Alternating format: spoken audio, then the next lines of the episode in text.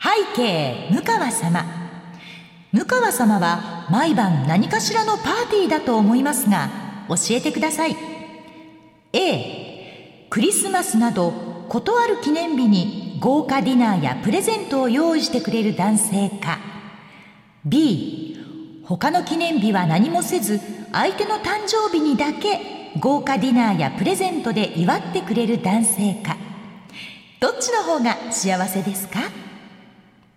どう考えても、ええことあるごとにプレゼントや豪華ディナーが欲しいですということで、今回も参りましょう向川智美のまとものまとも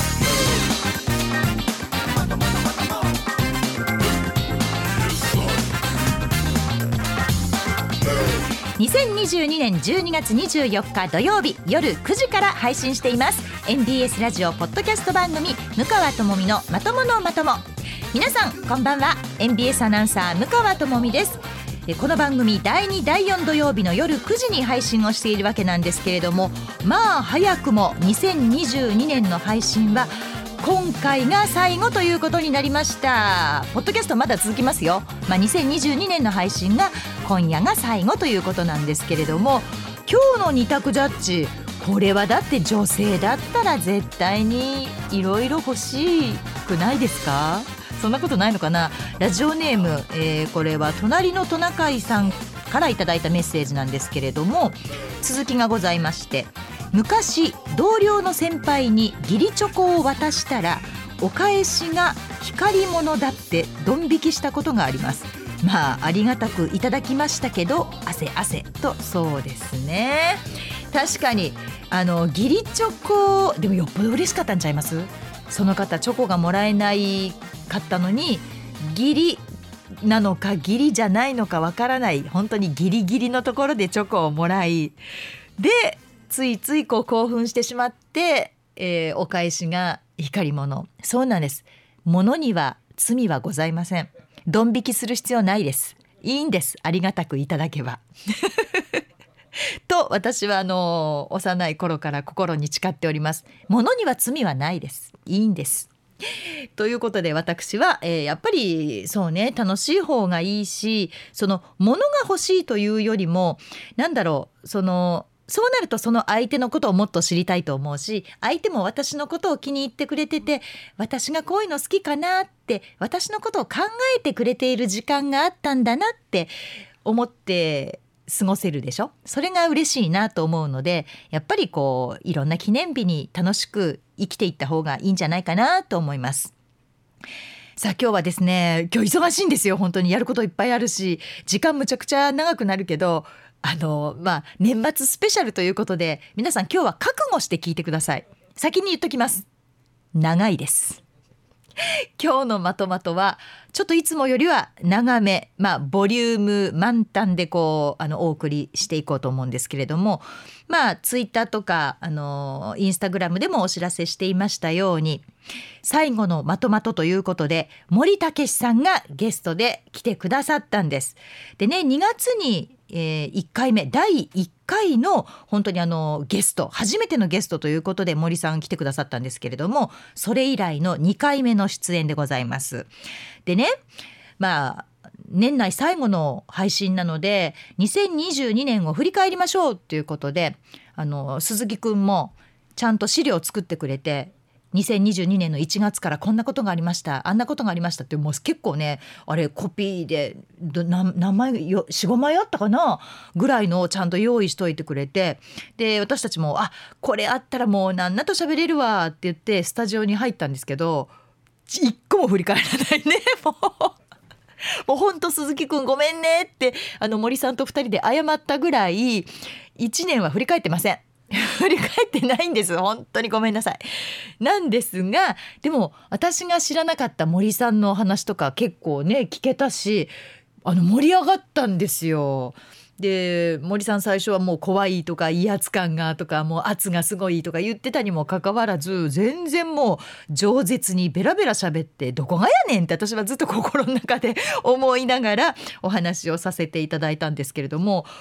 今喋ってるこの収録と、まあ、別日にあの違う日に収録をしたんですね。まあ喋ったや本当に喋った2人ともやっぱアナウンサーって喋るの好きなんやなーってつくづく思ったんですけれども、えーそんなお話が別日に撮ったものがこの後に出てきますので たっぷりと今日は皆さんあのー覚悟を決めてお聞きになってください。さあ、えーメールの方もね皆さんにあのお願いしてましたよね1年の終わりだから、えーこの1年がまともだったかまともじゃなかったかみたいなことをテーマでお願いしますというふうに、えー募集をしていたところ何枚かいただきました 表現微妙ですね何枚かいただきましたがえっとねこの方はメールではないんですけれども綾野農園さんからプレゼントをいただきましてこれねあのクリスマスのこうシールがサンタさんのシールとか雪だるまのシールが貼ってあるので多分24日の配信だからあクリスマスプレゼントの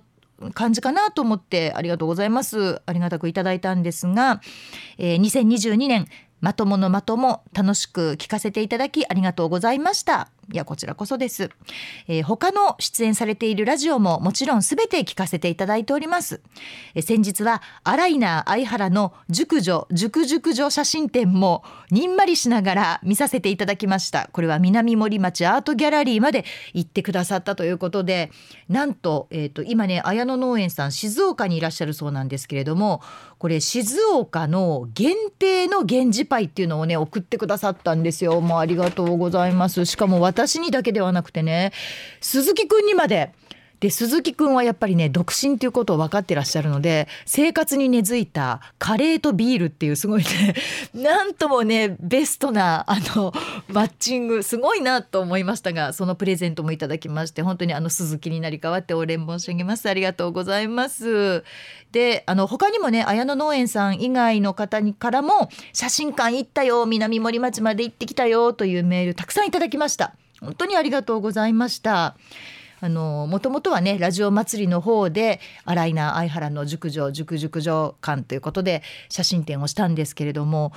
まさかねもう1,000人を超える方に並んでいただけると思わなくてステッカーが途中でなくなっちゃったりとか本当にあの失礼したんですけれどもこの南森町アートギャラリーの方もあのなかなかな人数の方に来ていただいてあのそんなにね広いスタジオではないんですがそこがずーっと本当に途切れることなくずーっと人が一日中あの入って見てくださってで出ていくっていうのが続いていたというふうに、えーこれは大月の方から私も聞いております。ありがとうございました本当にでちょうどあのメイキングの映像も撮っていたんでその映像がちょっとね流れてたりとかして皆さんには写真と映像とそしてアライナ相原のまあものすごい辛辣なもありますけれどもベストなあの一言何なんでしょうねあのキャプションどうやったら思いつくんでしょうねあれもあの楽しかったと思います。で困ったことにあそこで飾られてた写真を私大月くんからもらったんですよ「向川さんどうぞ」って。え同棲中年っていうね まずねこれどうしたらいいのと。で家に持って帰るのもなんじゃない。だってもう喪服着て携帯電話でなかなかしぶとかったわっていう写真をね 家に飾れないわと思って今ちょっとあのアナウンスセンターの自分のデスクのところに置いてるんですけれども ちょっと置き場所に今悩んでいるところではございます。さあでは、えーいただいたメールご紹介していきますこちらは哀愁の警備員さんね今年1年間たくさんいろんな番組で哀愁の警備員さんのメッセージ読ませていただきましたいつもありがとうございます、えー今年はまともじゃない1年でしたということでいただいてるんですがムーヤンこんばんはいつも楽しい放送ありがとうさんですさて私の今年はまともじゃない1年だったんですそれゆけやこんちゃんエーナーやスコアイなど M ラジだけを聞いてずっとメールを出し続けてきましたが今年になってツイッターを始めたことでラジオ好きの方たちとのつながりができました現在ツイッターのフォロワーが400人を超えその方たちと先月のラジオ祭りでお話をしたり、えー生ムーヤンを遠くから見られたりなど大好きなラジオをラジカルに楽しめたということで今年はまともじゃない1年ということにさせてくださいまともやんか思いっきりものすごい楽しいまともな一年じゃないですか、えー最後になりましたがメリークリスマスムーヤン来年もよろしくといただきましたあい哀愁の警備員さんありがとうございますそうなんですよねあの本当にねどの番組でも哀愁の警備員っていうラジオネームでメッセージをくださるので本当にこの人一日中聞いてるのかなって私も不思議に思うぐらいだったんですねありがとうございますたくさんあのいただきましたしたくさんご紹介もさせていただいたと思いますで何がいいって確かにこのねツイッターでつながるっていうのが楽しいんですよね。あのまあもちろん私だけじゃないと思いますけどいろんな方のフォローをされてると思います。で私のツイートにも哀愁の警備員さんこうリプをくれるんですけれどもそのリプに対してまた他の方が横から失礼しますとは言いながら絶対言いたいねんっていう感じでリプが来て。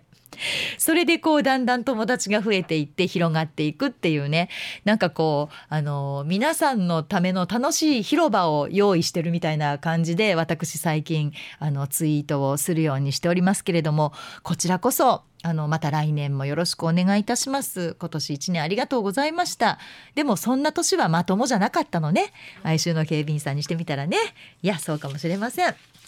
えー続きましてラジオネームあずきさんあずきさんもねいつもあのポッドキャストの方でご紹介させていただくこと多いですけれどもあの私のツイッターのリプにも毎回ちゃんとリプしてくださるしインスタグラムもちゃんと見ていただいていつもありがとうございます、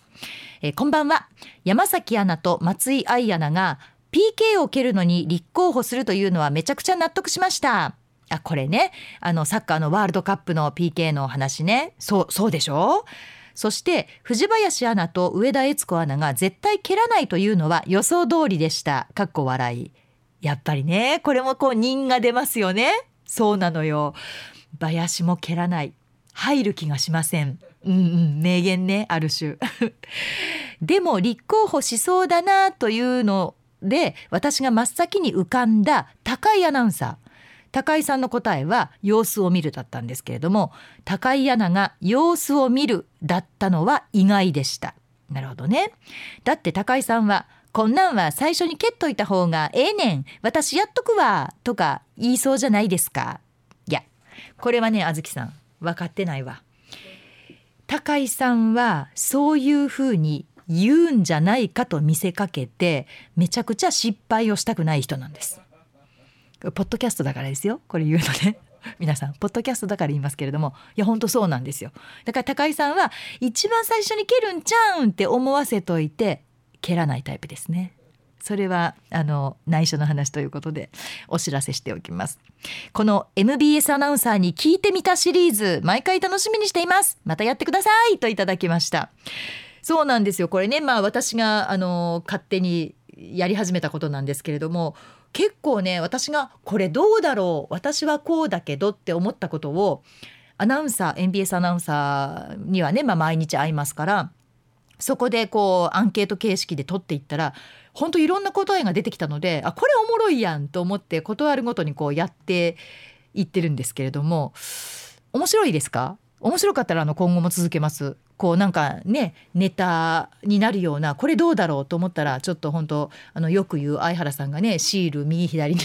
分けて貼ってもらうじゃないけれどもあのインタビューして歩こうかなと思ってるんですけれどもこれもやっぱりあのポッドキャストならではなんですよね。でそのポッドキャストなんですけれども皆さん皆さんがあの今年も聞いてくださったポッドキャスト知ってましたこれね私も全然知らなかったんですがこの収録が始まる前に鈴木くんから「向川さん実はこんなものがあるんですよ」って教えられたものがなんと「ジャパンポッドキャストアワード」っていうのがあるんですと。これ皆さん聞き捨てならないでしょジャパンポッドキャストアワードですよ。これでちゃんと対象とかが決まるんですよ。これね私今あの見てるんですけれども決まるのがまずまあ対象1個ねあるでしょ。で他にベストパーソナリティ賞とかベストエンタメ賞とかあとリスナーズチョイスとかなんかいろんなあベストコメディ賞とかもありますねこういうものがあってすでにこれ第4回なんですって4回目ということなんですよ。でぜひこれにあのエントリーしたいと鈴木くんがね。 ねいやすりゃいいじゃんって私も思ったんですけどそれはせっかくあるんだからポッドキャストやってるんだからエントリーしようよいいじゃんいいじゃん。いや実はですねこれご自身のポッドキャストをアワードに推薦される方はこちらっていう欄がありまして次戦でと。だから私自身が手を挙げて私のポッドキャスト面白いですよだから対象くださいって言えって言うんですよ鈴木くんが。これどう思います私ね本当あの誤解されがちなんですがそんなずうずうしい人間じゃないんです本当に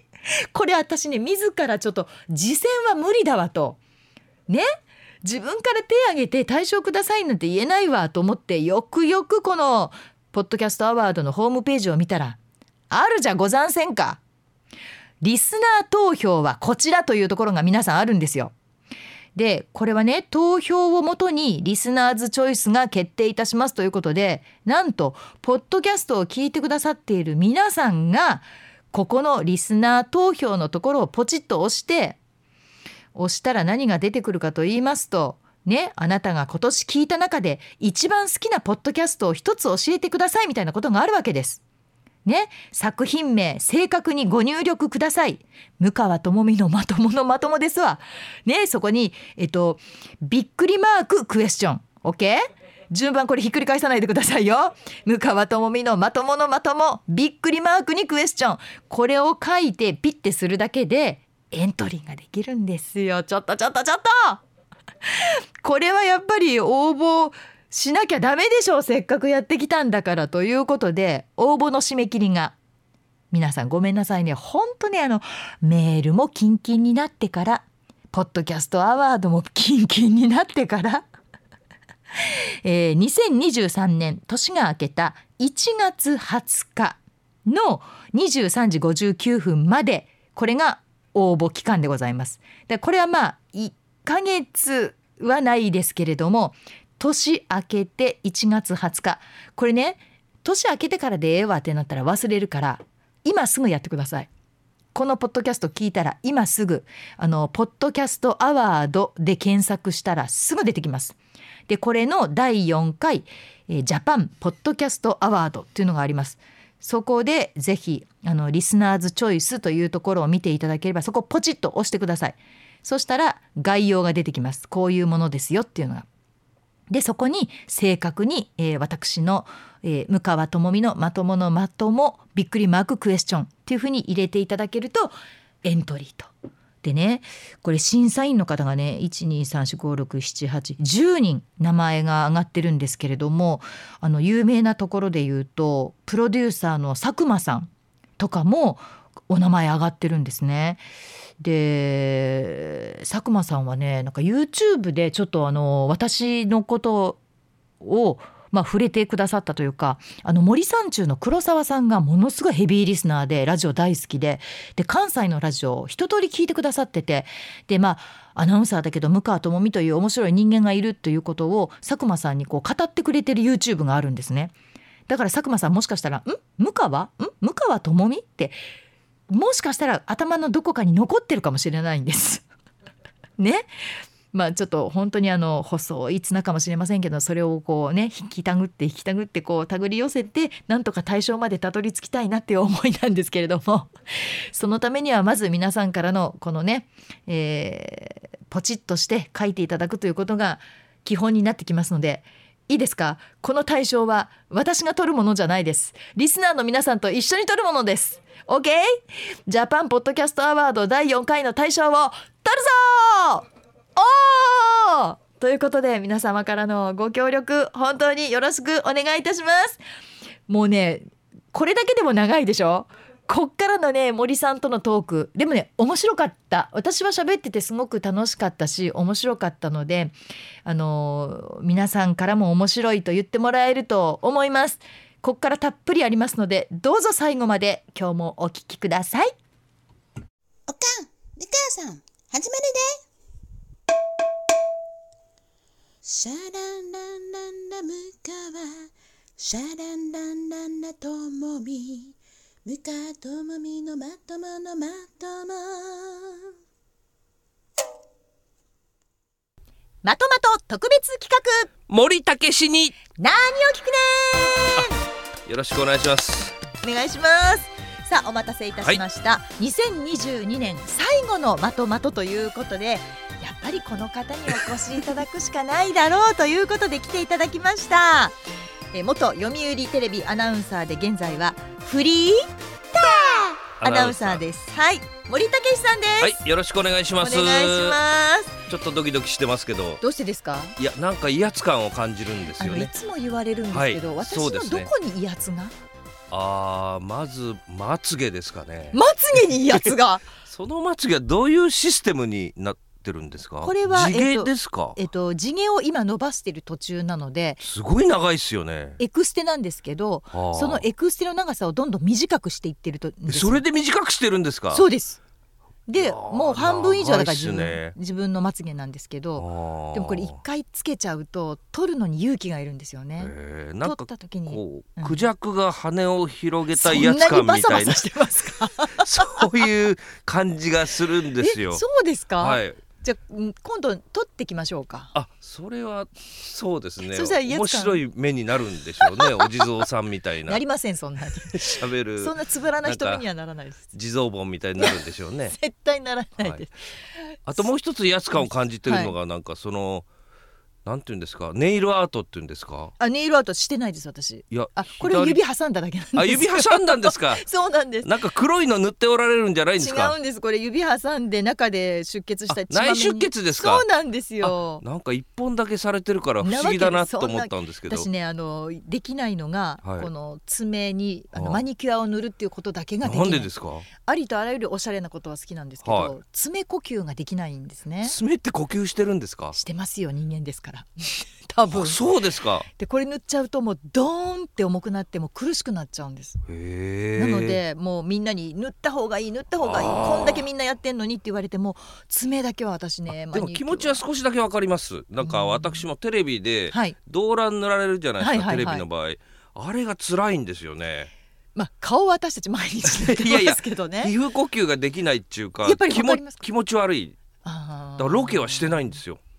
あそうこなんので年すにかなっても。お肌がツルツルだからじゃいないやですかそういうわけじゃないんですよ。もう汚いシミも出てきてるんですけど。そうですねでロケの場合一日塗りたくらないといけないじゃないですか、それは塗もりっうぱなし耐えられないんでもう移りはどうでもいいっていう感じですねあーでもあの私も長らくご一緒していた明石家さんまさんがそうなんはいですはいいまだに動乱塗らずにあすごいですよねテレビに出てらっしゃってさんまさんでびっくりするのは歯が白いですよねすごい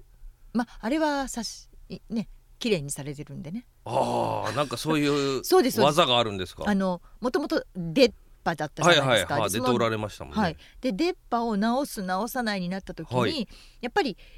みんなが直したらって言ったんですけれども、はこれが出てなかったら明石家さんまじゃないあなるほどだから綺麗にしてるにもかかわらず出した状態で綺麗にされたんですへえじゃあセラミック加工みたいなやつそうでですそうですすかねはい、はい、だから歯自体はもう虫歯にならないはずなんですけはどあはあでも出てるっていうあーそこだけは明石家さんまモノマネの方もね必ずなんかマウスピースみたいなのつけてやりますもんね原口さんか誰かねそうですそうですねやっぱり明あ石家ーあれさがんなまいとさとんまさんって感じはしませんけどね森武といえばっていうのはじゃあ何ですかメガネをよく言われますね丸眼鏡ですもんねあいや形は決まってないんですよラジオの場合はこれをかけてることが多いんですけど、まん丸のやつなぜかというとこれ跳ね上げ型になってましてなるほど。で上に上げると小さい字が読めるっていう、はいはいはいはい、はい。メールの字って結構小さいじゃないですか、フォントを大きくしてほしいですよね。ねえ、しかもなんか開業せずにびっしり書いてくる人いるじゃないですか、ははありがたいんですけど読みにくい。あれは。はいすごく読みづらいなと、わかります。はでい今日のスタジオもそうなんですけど、はい暗くなると見あー見づらくなるでしょ見づらくなりますだねだからから夜の運転とか結構怖いですね最近はうん、私はそこまでじゃないです。 あは。そうですか 何ですかその突き落とすようない乗っておきながら突き落とすようなそうなんです。ちょっとあんまり来られるとそこまで私年、はいあなれんなかんで本すけど当。一種格闘技っていう感じで今やってるんですけど全然そんなことないです。ライトは欲しいなっていうあ。やっぱり明るくないと見づらいですよねそう確なかんにでねすなので、うんあのわかります優はこれからの時には、はい向川専用ライトを置いてもらってるんですよ、えっとそれは顔面に当てるんじゃないですよね違います下ですよね普通キャッチライトっつってテレビでは、あの顔面に当て当るてまラすイけトどをねでも使う方が多いですけラジオ関係どないですからそうですねし写よ真撮る時だけですもんねそうなんですそうなん関です係あるのはね、はいその時はパッとこうね 向きを変えるっていうねライトのああいろいろ大変ですねいろいろ大変ですすこの年になると確かにねよく頑張っておられますよね今日も早朝勤務終わってからねそうです今日も3時起きだったんですけれども、はいそこから頑張ってますでも旦那さんがここで働いてるからもう、はいい、つ辞めても大丈夫なんでしょちょっとねそのご相談を ねちょっとうあ森そうさいえんにば古川さんも似たようなことをおっしゃってました今ねどうしたらいいか考えるっていうのはなんか面談みたいのがあるんですか、えっとね何歳かになるとそうなんです55歳になるとはいあるんですけど、恵子ちゃんは私より2つ年上な ので何回も言いそまれすけど必ずおっしゃいますよねそうなんです私もあの古川さんにはい言うたら、あの子ねいつもそういうのよねって ちょっとムッとされてましたけどそうだと思いますでも、はい正確に2つ年上なので はいなので面談は彼女はもう終えられてるんですね多多分ねでその中でやっぱり、えーだから2つ年上だから50もう来年になったら 7? え 57? そんな言ってるんですにかなるんですよそうなんですよあっらてなると、はあはあじゃあ残り3年どうしよううんわかりますわかりまね、す、であちらも、はいまあ、あの亀井さんっていう男性アナウンサーがもちろんはいここにいますので、はい亀井さんは辞めないじゃないですか。はい、あそそしたられがね、うん古川さんは亀井さんとその手の話をされたらしいんですけどほうほうほう亀井さんが辞めたいって言ってるらしいですよ亀井さんはね若い時から辞めたがってるんですよ仕事が好きじゃないんですよだ亀井からさん。安定した収入を得るにはどっちが残らないといけないかという夫婦間の争いになってるみたいですね。そういう意味でははい恵子ちゃんが残った方がいいと思あう。いや大きなお世話でなすんけでどですか。恵子ちゃんの方が安定感ないですかああ。なんかずっといても違和感ないけど亀井さんは辞めましたって言ったらああそうなんだってあー、なんか自由にやれそうだねって感じがあー確かにね、はい古川さんの場合は会社に残ってなんとなく管理職っぽいお仕事もそう喜んでできそうなタイプの雰囲気を感じますけどと思い亀ま井すさんはなんかあちこち行くのが好きって感じですもんね。はい、自由ラにジオして聞いいてるとたいタイプだと思うのであ、ーまあ、そこはそこでね、まあ、成り立つし、はい、私も同期なんですね夫があそうなんですか。そうなんですはははでアナウンサーではないんですけど、今スポーツの方にいもう偉いしさんですか。ていや偉くはないですけどあーそこそこのとこにまあいるあんあですけど局次長 今とかまあまあそこ局そこ長とかまあ全然全然もうもうそこそこのとこにいるんですけどまあ彼がいてくれれば私も自由でそうですね幹部候補じゃないですかそしたら誰がですかえ旦那さん、だあどうでしょうねそしたらもう昭和プロかなんか入ってはいチャラチャラやった方が楽しいんじゃないですかやっぱり そうやっぱりそうですかはで近藤さんのマネージャーの山川さんあ、が、ああ太った人ねそうそうそう、はいい、つもね誘ってくれるんですよ向川さあんーいつになったら昭和プロ入れまそすらか番組さえあったらその方が楽しいと思いますよ私今だから54はい来年55、はい森さんが私だったらやめますかいやーあの番組を続けられるという保証があればやめてるかもしれないですねでもあー女性の立場はまた違いますからねそうなんうですちよ、ね、は扶養家族が一人いましたから定年退職まで頑張りましたけどうーんはうーんそうですねうちうんまだ下が中学に上がったばっかりなんですいよ、はいはいで上が高校2年生、はいまあ来年3年生になるまだ家のローンあるんですか 私はないです私は旦那さんはあるんですかだ旦那はちょっと残ってますあじゃあ問題ないじゃないですかいいですかだって旦那さん一人が働いて、はい専業主婦で子供二人っていう家庭はいっぱいあるわけですからですよねそう考えたらボーナス的にね、はい昭和プロさんのお仕事も入ってくればうーんそれ家計の足しにもなりますし何の問題もないと思いますけやっどぱねりそうですか、はいで私もまあ会社は辞めてはもい仕事は辞めない、はい働くことは辞めないからっていうふうあにそれはいいと思いますね主人にも言ってるんで、はいでそれだったらこう若くしてねフリーになってガッポガッポ稼ごうっていうフリーじゃないじゃないであすか、私もそうですよねこの年にはないっ、たら、はいもう定年退職してますしねねだから好きなこと餓死しなければいいって感じです私それは 嫌だそれは言い過ぎそんな大体贅沢したいんじゃないですか じゃあ贅チャラチャラしたなんか貴金属を身にまといたいと沢まか。とってます今日まとってないですよいや全然なんかきらびやかですけど全然その今日耳といい首といいよう言いますわ時計といい森さんのそのシャツの方がよっぽどきらびやかじゃな こいでれすかこれサンプル品もらったやつですよ赤私とはオレンジのチェックなんてそうそう色合いは派手な方が好きなんですすけどねねえでもお似合いになりますもんねありがとううございますいやでーフリーになると、はいあの社内メールが来ないっていうのが一番健康的でいいですねそれいいですね、はい社内メールはもはうい休みの日でも来るじゃないですほんか、で下の人間のことを気にしなくてもいいっていううんそこれもある気持ちいいですねやっぱり自分のことはいだけやってればいいっていうのそうですはね楽ですよね,、それははねいそれが大きいですねやっぱりでも森さんは順調に仕事があいるやからそれはね本当に M ラジさんのおかげですわ本当ありがたいです本えっ、と去年の10月からはいスカタンラジオが始ま当って、そうですね無事に一年迎えられ一て年よかったですわあいりかががたいででしすたいかがでしたっスカてあの一年私が聞きたいんですよね タン私もだからちょいちょい聞いてたんですよ火曜日ご合格点いけてんのかなっていうのがわからないんですよね合格点なんてそんなもんないですよないですかあの、うん、森さんが楽しかったら一あ番そうそですかれがいいと思いますけでどこうやって雇っていただいてるお礼と言ってはなんですけど、はい一生懸命知り合いの人には声かけてああーの焼肉の増市さんとかはい青木翔不安さんとか、は CM をもらう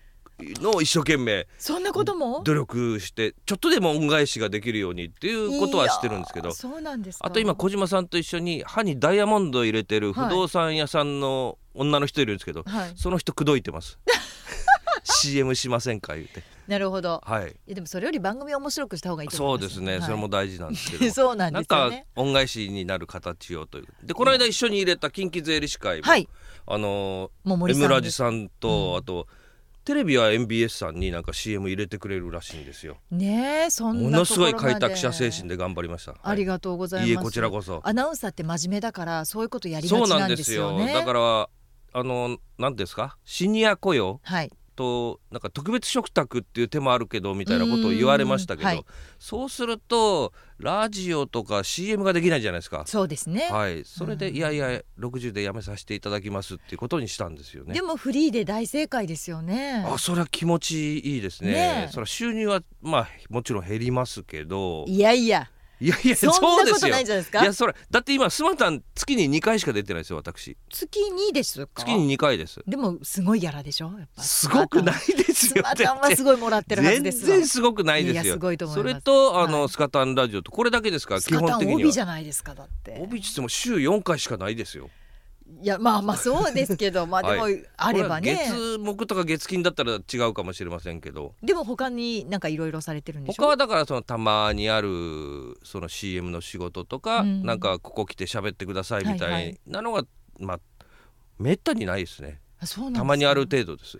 すいませんその玉のはい一回がノーギャラでね、もうポッドキャストでや本 いい当でにすよ申し訳ないんですけど、あのー本番前のトレーニングみたいなもんですからすみません 本当に、はい、先ほども申し上げましたけど一種格闘技みたいなハブとマングースみたいな感じでどういうどういう意味ですか いえいえなんか森さんは多分ね、はい私のことすごく誤解されてるとい思うやんでですすけかどら先ほども申し上げましたように、はい威圧感を感じるんですよねそれ取りたいんですよねいや無理だと思いますょわっと私読売テレビ時代でも、はいだいぶ後輩だったですけど、上村直美さんあ上秋村さん浜紀子さんはいこの二人にも威圧感を感じてましたから、ね、それは私もお会いしたことないけど感じますもんああそうですか、はいやっぱその二人とはタイプ違いますか向川さんの場合は違うと思いますそうかな一緒ですか一緒かそなうかなや別に後輩の頭の形おかしいまであの人たち言ってなかったですけどねいや思ってたけど言わなかったんですいよやそんなことない私は言う方がまだマシじゃないですかあ頭がねしかし一個ネタを上げてるわけです よ 顔は可愛いんだーけしどか頭のも形がオンエアでおっしゃるからびっくりしましたけどねそれはやっぱり彼女ありがとうございますってちゃんと挨拶あにわざわざほんまでお母さんのおかすかげいでや一つネタ心の中ではどう思ってるるかわかりませんけどねそれはねこですわあのババア殺したのかぐらい思ってるかもしれませバんバアってどういうこといやいやそれは森さんが思っいてやる私じゃないですよその若い人から見たら年上じゃないですか我々結構我々って今一緒にしましたねいやいやいやもうここでちょっと違いますからね年えそうですかおいくつでしたっけ六十私昭和34年です三十四年でしょ、はい私四十三年ですもん九九歳違うんですよ9歳ほら一緒にせん9歳はそんなに離れてる感じじゃないです離ねれてますよ10男年女の場合はいやいやいやいやいやもう十年一昔っつぐらいです私はだから近藤さんは一回り上っていうのはすごい離れてる感じするんですよ確かにで浜村さんの二回り上は遠く離れてる感じがするんですよもちろんそうですね、はい、全然違うなっていうでここは一緒ですかだって近藤さん一回り違いますもん一回りっつって9つしか違わないんだと思いましたでよ一回りって十二ですよね、はいは いだかそうでらす三しか変わらないじゃないいやですかその3は大きいですね中学も高校も3ですしね全然もう全然でそのすから9つというと向川さんが小学校1年の時に私が高1ぐらいじゃないですか、でむちゃくちゃ離れてるじゃないですか。いや近所にいたらなんか知り合いみたい ない感やじいやいじやゃいなやいですもうか絶対話しかけられなかったで一すよ。緒になんか通学してそうなそんなしません絶対絶対しません。そうですかねそれぐらいの差ですからやっぱあーあんまりさ感じないんですよむしろ年上に感じますけどねよう私な言んていますよいやそんな本当です本当ですり。え恵子ちゃんには威圧感は感じないんですか？恵子さんの場合はですねなんか母的な威圧感を感じますねああななんかねるほど。えなんでかも悪さしたら叱られるみたいなあ私はそうじゃないんだ。そうですねなんかあのー向川さんの場合町の追いはぎみたいな カツアゲされそうな怖さひょっとしたらどっかにカミソリ持ってるんちゃうかみたいなそういうちょっと怖ジさャンプしてみみたいなね。あそうそうそうそうそう しませんそんなこと言いません。そういう怖さですね同じ威圧感でもだいぶ違いますよねそうですか、はいお母さん的なんですか。お母さん的という古か川さんの担任の先生的というかああ、はいなるほど。どっちがいいかな。多分山広くんも同じような感じだと思いますわ一緒に番組やってて山あ山広さんはでも私のこと怖いと思ってないと思います。そうですか、はいなんでですかねなんででしょうんなんかなんなんだろう多分全然そんなことないと思います。ほんまですか、うんうんなんか一回しくじったらえらい目に遭いそうな感じはしますけ どね誰がもうすでに山広くんなんかしくじったんちゃいますか全然そんなことないあですそう。ですか私があのあまりにも正直にものを言い過ぎるので、ああの山広さんの番組のジングルがねあはいいや今一つ私好きじゃなかったんですよ。あーなんか山広ええ山地そう会議とかなんか会議ふうみたいなね。まああれ確かに変ですよねそうでしょでそれを言ったんです よでちゃんと作った方がいいですふうよとか言ってそうで私そのプレゼンまで行ってで曲も用意してそれは余計なお世話でしょあそうなのそれはほっといてあげてくださいよいやそれだから M ラジオをよくしようと思って、はいはやっぱりあそこでずっこけたら良くないじゃないですかいやいやいやずっこけることはないんですが変わったジングルやなですよねとは思いますねやっぱりあの他の番組と比べてもちょっとやっぱり毛色が違うので、なんかアフリカ民族みたいなあやつそうですそようねそうそうそうそうそう、うんなので野生味が溢れてるので、はいちょっと変えませんかって言ったら多分そっからもうすごい嫌 ななんだよ余計なことしやがってみたいななんでそんなとこ口出すんで すいやかだって気になってしょそうこがなかはったんでほっすよ。といてあげてくださいよいやもうだから聞いてると気になるんですよだからその森もさうんのタ聞いーてンのようにますけど タターンのようほっにといてくだ さいよそれも余計なお世話ですよもう余計なお世話ですよね、はいだから言わなかったんですよ、我慢はいはいずっと我慢してたけど、、はいつもターン聞くたんびにあまた言ったってあーやっぱり思ってしまうんですよねじゃあそれはだって普通のため息ですも違いまんす日常生活で何度も言いますしねはいえ何度も言うんですかあれあ言います言います言いますゴルフ中なんか山ほど言いますよどういう時にあパッドが入らなかったりしたら「タッ」とか言う たりこれでここは距離出したいな飛ばしたいなっていう時は「タッ」とか言ってう打ったりとかですね打ちながらターンって言うんですか、あ言います言いますい怒られませんやだってその時打とうとしてるのは私だけですからみんな一緒に打つわけではないのでえー、もうやめてくれ力が抜けるわみたいなあそんなことはないですない皆ですかさんご理解いただいてますよねえどれぐらいで回られるんですかゴルフあーこのところ調子悪いですけど100前後ですねあー、え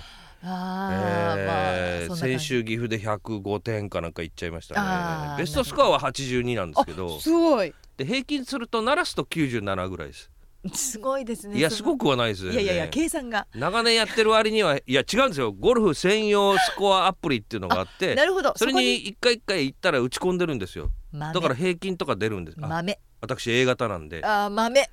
もう豆 だわ私そうですよ絶対そんなのやらないタイプです管理職としても頑張りましたよだから1年間だけでしたけどえあの人の勤務つけてたんですかそうですよしかも私がやった時ここでぼやいても仕方がないんですけど、はいはいはい副部長も誰もおらずはい私が全部です一人ねで全員の勤務時間をパソコンで打ち込まされたんですよあー20人ぐらいいましたからその30日分で600コマぐらい私毎月毎月パソコンで打ち込みやらされましたもん私それ7年ぐらいやりました7年しかも38人ぐらいの勤務をで本当にもうそれでもう視力がもうどんどん落ちて老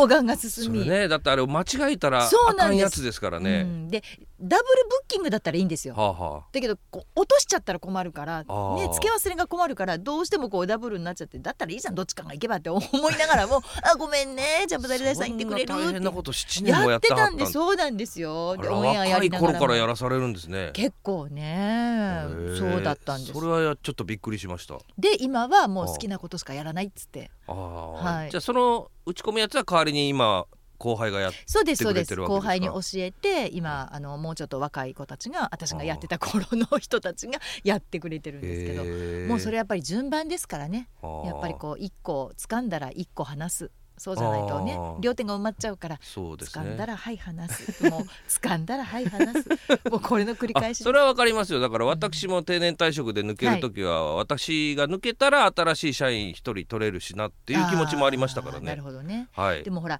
アナウンサーって欲張りだから、はい番組持ってたら話したくなくなる人もいるでしょああそりゃそうでしょもううね抱えてこうやってあーいま絶対す渡さない人でスタッフの宴会とかでこの番組うん大好きです、愛してますみたいな言ことをう言言っうて言う泣いこたりなんかしてびるのは私苦手ですねあーわかります、はいよかったこびる人大嫌いで私すねも大嫌いです、はいもうなんやねんって思い自ます分の実力ではい、ついてこないとねお仕事が意味がないですよねでも私たちの時にははいその、例えばプロデューサー制作の人とはいアナウンサーが直接話をして、はあ使ってくださいなんてことを言うのはあーありえ恥ないずですかしいことだよはいはっいて教わったんですね、やったことないですやったことないですよね、はいないです私もやったことないですし、はいそれは一番やったらいけないことだって言われてたんですけど、今はそうじゃないんですよね。枕営業ですかま、枕までいかないですけど、私もだから枕営業に飲酒営業とか近いやんみたいな、うん、晩飯営業とか晩そうですね、えー晩ご飯連れて行ってください営業ぐらいはやっぱいりやーどうですかうーんねでそこで仕事がない方が楽でいいですけどね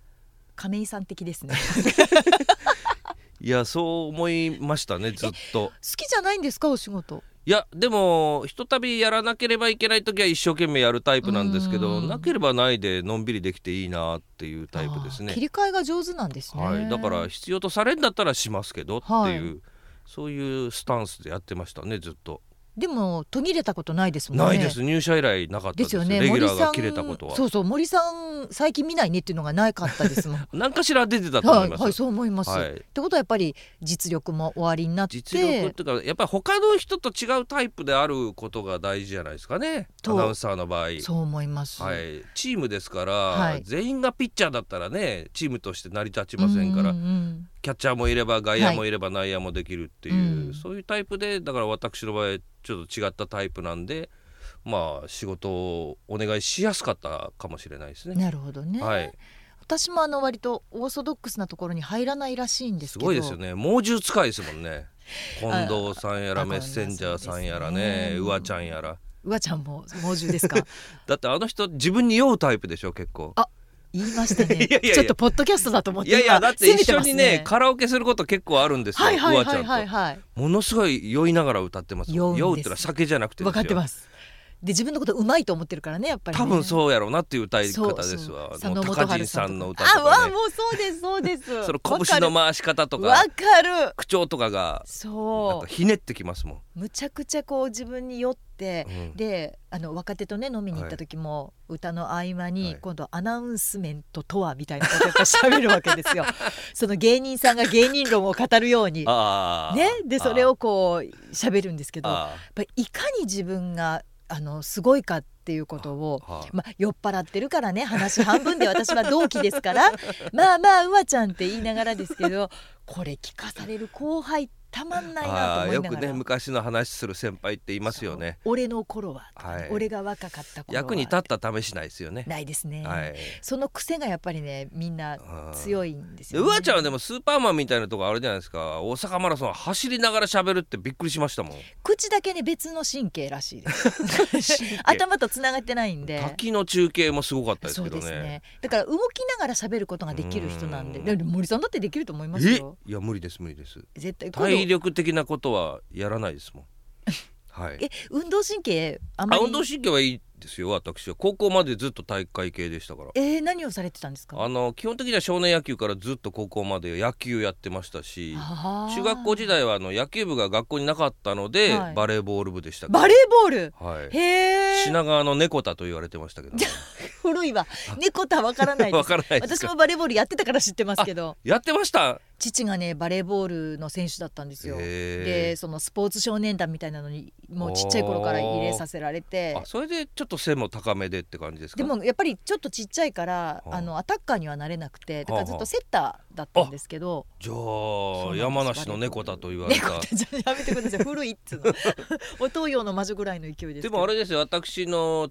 中学校時代のバレー部は非常に厳しくて、へー正月しか休みなかったです大会前は10時ぐらいまで練習があってあーその最高行ったのは東京2位まであすごいですねでもね東京の中学校ってし星の数ほどありい,、まいすやかそうらだねと思いますそこで2位っていうのは非常に大変なことでこれ秋の新人戦でしたけどねへえ、はいでも背もねあまりそうです森さん高くないで高すくないかでらもバレー部に入ったおかげで多少伸びたと思いますねあやっぱりジャンプすると伸びるんですかだと思いますねどっちかなと思小って学校時代前から3番目か4番目ぐらいでしたもんああそんな感じクラスで、そんな感じします、はいどっちかっていうとあの小柄なタイプで、はいですから今170ですけど今ちょっとごめんなさいえっと今のは胸を張って言ったとこですか170センチ普通でしょ別に高いとも低いとも 言っ今てのません中けでどは割と低低いですよねでしょうねでも、それがあったからバレーボールを練習したおかげで170までいけたんじゃないかあなるなほどと思いますねそうなんですね、はいはいちょっと子供にトランポリンでも買おうかなトランポリンもう跳ねるとすごいいいらしくてトランポリン置ける場所あるんですかまた大きなお宅にお住まいなんでしょ大きなお宅じゃないですよう絶ち対そううですちやん 2L だったかな 3L だったかな必要ないからマンションですよいやだから普通の必要ないんですよねもう奥様と二人であそうですしょそうですお子さんもねあ子供いないですしうね、ん、それだったはいらもうね、トランポリン置くとこないですねどこでも置けますや今んマッサージ機も置くとこがなくて往生してるぐらいです嘘かばらっかいりや本当ですってば 絶対なんでそんな嘘つかないといけないんですかあじゃあそういうところにお金をかけるのが嫌なタイプなんですか、いやそんなことはないですけど何に一番お金使うんですかああそうですね今使ってるものはやっぱり競馬とゴルフじゃないですかね競馬されるんですかあ G1 だけですけどへえ秋の G1 まだ一個も当たってないんですよねこれで有馬当たらなかったらどうしようと思ってるん当ですけたりどません 絶対当たらない ですいやー私も逆転一発競馬はあるかなと思って今週真剣に考えようと思ってるんですけど本当ですか、はい私も一時ハマりまして競馬あに持ったんですか、私宝くじが苦手なんですねあ宝くじ買ってますよ買うんですか宝くじ買ってますか自動に買ってくれるんですよえどういうことですか自あ分のロト6と、ロト3か4か忘れましたけど、はいそれを宝くじアプリで登録しておくと毎週勝手に買ってくれるんですよ自分の選んだ番号アプリ好きです ねアプリ頼りですねもう そんなことないアプリばっかアりプリ大好きってことはないけど今言ったらゴルフと宝くじと2つだけじゃないですか他にまだあるんじゃないですかマッチングアプリとかえ大丈夫ですかマッチングアプリは見たこともないです本当ですかどうしてそういうもんが必要なんですいかやいやわかんなないいですけど、まあ、出会いもねもし出かして会いないじゃないですかこの商売はうん、そうですね限られますよね、はい出会いがないっていうよりも遊べないじゃないですか、うん今の世の中一応私も多少は知られてるじゃないですか多少どころかそんなはいもう森さんが歩いたらみんな森さんだ森さんだ森さんだってみだんなっなりてますからね言うたらなんですけど K 森さんとか、は相田さんとか週刊誌に載ったりしてるじゃないです かそうです ねもう分かるっちゅうねえ関西ローカルでも載るんやと思っあてるんですよびっくりしましたもんねケイモリさんなんてえーってだってもうやあれフリーになってからだでしたからね、はいはいはいそれでもやっぱりびっくりしましたが2人とも毎日放送だから、はいなんか毎日放送の中に刺してる人がいるんじゃないかなと思うんです実よはねね通報してる人がいやでもあの向川さんちゃいますの私そういうことはしないであすしないですあかの直に言いますけど文春に電話してもしもしとかそれはないです本人にやめた方がいいよとは言いますけど いやー NBS ばっかり狙われるのはなぜなんだろうと思って目立つんちゃいますあー多分ね外でプラプラやってたんでしょうね、うん目立つように多ね分そうですね自覚が足りなかったんですよ、ね、我々そんな刺されることはないだろうっていう安心感もあったんでしょうねでも森さんも、まうんもうね60過ぎたから3でね、すはい63だからはいもういいじゃないですか、何がいいじゃないですかですかもう告白してくれてもいいと思うんですけどなんでですか若い頃はやっぱりいろいろあったんですよね若い頃まあ飲みに行ったりとかご飯食べたりとかそういう人ははい結構いましたよでも2人だけってのはなかなかいないと思うんですけど、本当にはいやーいたでしょいいないですそよんな二人っきりでいやいやいやそんなにモテるタイプじゃないですもんだいやってよそんなことないと思い面ますよ白い人ねって言われるぐらいじゃないですかそれがいいじゃないでかすっかこよさとかありませんしいやお金があるわけでもないですしお金はある暇もあるわけじゃな読い売でテレすビ給し料良かったもん給料良かったっつったって大差ないじゃないですかそんなことないですよそんなもん民放連で鳴らしたらみんな同じようなもんでしょういやいやいやもうコナンのおかげじゃないですかあコナンは偉いと思います、ねこれもうコナンがいたはらねもう本当によう稼いでくれたと思いや本当ますそう思いますあの新社屋の5分の4はコナンが作ったんじゃないでですしかねょ、はいそりゃコナンのねな何あの像みたいな像もねそりゃ立ちますわあれ私と辛坊さんも像立ててくれませんかねって言ったら「はっ!」って総務の人に言われましたけどねまあ鼻で 鼻でねそれは鼻 でふんと笑われて鼻でふん忠臣蔵と言われてますけど今なんですかすいませんしょうもないこと言いましいえいえ、た。はいそういうのがあのちあょいちょいね好きなんですよねスカタンでもね、ありますもんねあありがとうございます。それでノッキング起こしてねちょっと事故りそうになる時ある んで落研出身。そうですねちょっと控えめ でお願い最で近きます先週あたりは雪乃さんまで言い出したんでちょっと収集がつかなくなってきそまうしたなね、んですよゆきのちゃんは、はいもうブレーキはやめたんですねいやあの人はね未だに暴走列車だと思いますああねねブレーキがついてないんですね斎、藤マスですわ いいじゃないですかあの人でも蒸気を逸しますからねなんかスイッチ入ったらそうなんですか、はい瞳孔開いてえ怖い怖いですよそばにいたらあ 本当本に当に何かに取りつかれたような、うんなんか青森のいた子かなと思 うようななんか降りてきちゃってそうそうそうそうそう怖いですよ見てみたいはい、そんなだから私まだまともな人とラジオやったことないんですよね一緒にどどういう意味です か今私が目の前にいるんですけどあの人変わってますからねあそうなんですね、はいまともな人っていうのはどういう人ですか例えばえじゃあこの人とやりたいとかありまあーす今こ M のラジ人とやりたいとかこの人だったら話合いそうとかあ昔からちょちょいちょい一緒にロケとかやらされた、い成美さんなんかは楽でいいですけどやねらされた言うてます よ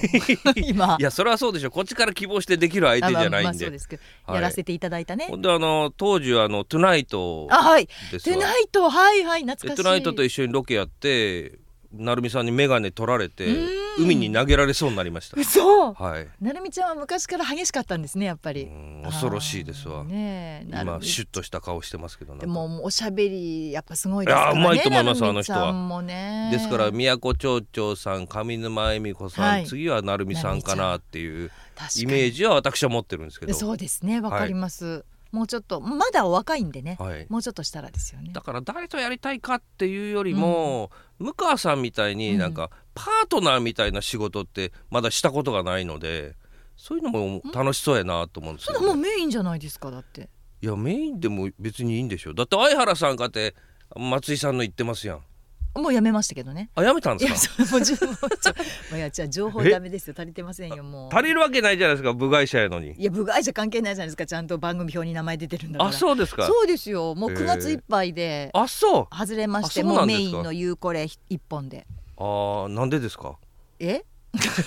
そんなことここで言えるわけないじゃないですかえなんで本当のこと言いましょうかはい聞いやいきたやいでいすや言えません言えません後なんでこかっそいりざこざがあったんですか言えませんそんなもうもうほら見てごらんなさいも うね鈴木 プロデューサーがもう大笑いしてるじゃないですか全部知ってる人ですからもうああの人そまうなんでですか絡んでるんですいからやそれは知らんかったでいすやそうなの私いろいろあるんですよえー、あそういうもんですかメインをやってる人はパートナーみたいな仕事はしちゃいけないっていうようなわけじゃないんですけど、はいやっぱり難しいですよねあゆうこれではドーンとやってああでも愛ちゃんの番組はやっぱり松井愛の少し愛してだから、はいはいはいはいやっぱり立ち位置が立場が変わってしまうからあ難しかったと思います。ーえー、そうなんですか、うんだから私はもそうです、はいあのえっ、とゆうこれは相原さんはパートナーっていう言い方をしてくれるんですね、はいはいはいだからあれだけ喋りますけど、はい他の番組はアシスタントなのでアシスタン近ト藤さんとかはい、アシスタントとしてメッセンしジャーさかんとか喋らないです喋ってますやん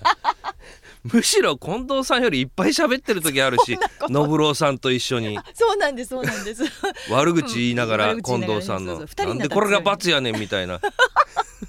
それきついんですでよ信郎さんと「イエーイ!」とか言うと、はいはいそうですそうです楽しいですねどこがおとなしいんですかあれの いやいやいやいや一番騒いでますけどそうですか、はいえでも騒ぎ方がアシスタント的な騒ぎ方なんですよそうですかねそうですそうですやっぱりそれはは立場によって違うんで近藤さんの方があのコーナー引いてますけどねなんか近藤さんがねやっぱりね、はい昔の栄光にすがりすぎて、今も栄光じゃないですかいだやって過去のことがすごくいいことのようにやっぱり記憶に残ってしまっそうてですてか絶対昔の方が面白かったと絶対昔の方が質が高かったレベルが高かったって言うんですよえそれは番組がですかいやあのコーナーがああ信郎さんがやって るねそうかなそうそうそうそう昔を知らないの大発で何とも言えないんですけど大発見のコーナーって、はいあの昔のギャンタンでやってたんですあってそうなんですでそかの時は本当にあのやっぱりハガキがいっぱい来て、ででその素人さんの考える大発見がむちゃくちゃ面白かったと。はあはあこの程度で笑うなって言って怒るんですよ私のことをいやそれちょっとおかしいですよ今面白かったらいいと思うんですけそどう私はすごいよくできてるって思うんですね私もね本昔を知らないのでね今のやつでも十分楽しくですよね聞いてますけどねでも近藤さんははいそのやっぱり昔の方がっていうところで、なかなかその大発見を上げてくれない からなんでやねんって怒ってしまうあっていうなるほどそうそういういきさつがあったこといろはいろ知らなかったです今日勉強になりましたあよかったです、はい何でも聞いてくだなさるいほど昔のレベルとしては低いということを近藤さらんしはいですおっしゃってるわけうですよねんやっぱりね、は自分が若かりし頃のね、うんやっぱりこう名物コーナーだったし、なんかあのいろんなコーナーあってこの間もなんだっけびっくりするようなコーナー名を言われて、うん今そんなコーナー名通らないでしょ企画でっていうようななんだったっけ信郎さんが言ってたえっ、とえっ、となんかねもっとひとも一言つぶやくようなコーナー名なんですはよ、あはあはでもやってることは大発見とあまり変わんないみたいあなるほなのどがあったりとか、 えーそうそうすごくあの昔は昔ではいなんだろう素朴だけど面白かったな今はこうゴテゴテちょっとしすぎるところもあるじゃないですかあやーっぱりなんなんとかしなきゃいけないみたいなのもあって、でも十分信郎さんと二人でパートナーみたいな感じなってますですよねそうですかでメッセンジャーさんの時も大概喋っておられると思いますけど ちょっとごめんなさい朽ち果てた老木とか言われつつもそうですよ流木とかね あ老木と流木かかいる老木は今森さんが言ったんです誰も老木とは言わ あないすい流ません木ですすいませんすい間ません違え流まししてくだたさい流木ですね、はい、流はい木とかね、そう言われますけどね、七節とか ね失礼だねカマキリとかねいろいろ言われてますけど、はいはいそうなんです、まあ、そこで遊んでいただく分には全然私はいやだから楽しそうだなパートナーっていうお仕事もと思いながら本当です聞かかせてもらってだからあのー結構漫才とか好きだったんですよ私、はい落語研究会時代うんそういうので相手の人がいっぱい喋りながらもそこにこうんう愛の手を入れてったりとかいはいうのも楽しそうだなと思って、いやそうなんですよね、はだから私は好きなんですそれが、で私もだからやってみたいなとでメインの人がいて、はそこにそれこそもうどうでもいい話とかそこに突っ込むとかああ自分の話するとかっていうのをこう入れていくのが好きあそうそうそうそうそうでもすねそ便れはそ利れってでそういうかこっちも起点聞かせてはい、トンチを聞かせてやりますから、うん、でみおちゃんの番組にこう呼ばれた時なんかそれ結構楽しかったんですよ。宮沢さんあそうそうそうそあうードキハキ読んでいただいた時はは、いなんか南天さんが病気かなんかではいはい急遽呼ばれた時なんですけど、へえでここをこっちをやってない時でそなるほのど期間でであれが結構楽しかったですよね。餅つきの愛よっていうこあそうそううそうそう愛の手をこうねそ入うれそるうってそういうやっぱそうそうあれあれもね息が合わないとダメなので難しいですだよからね普通の話が続いたら全然関係はないはいいはい話題をこ振うってみた振っりてみたりとうかんうんうんあれも楽しいなと思っうてんやったんです考えてなさそうで考えてるんだぜってことですよ そうそうそういろいろね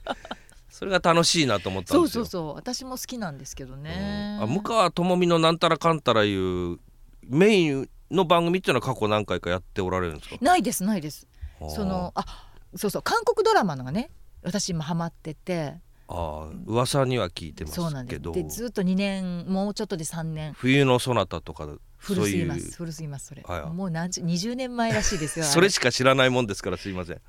今ご覧になってないんですか見てませんよあれほど話題になったイカゲームもご覧になってないイカゲームもタコゲームも見てないですよ タコゲームはありませんないでしょうけどえそうなんですか、はいないですないですいやそこはやっぱりなんでしょうジャーナリストとしてこうえ流行りものには飛びついていた方がよくないそでやすけどあかのアメリカドラマの流行ったやつは大概見てますよ24とかはいあはーいプリズンブレイクと私もか見まロしスたよトとはかいいっぱい見てますねそっちが好きなんですねそうすですね邦画はほうが最近嘘800見ておもろかったああんーですへえ、けどあんまり見てないですね森さんってもしかして二の線なんですか違いますよ別 に私が好きだった映画は小さい頃からずっと寅さんです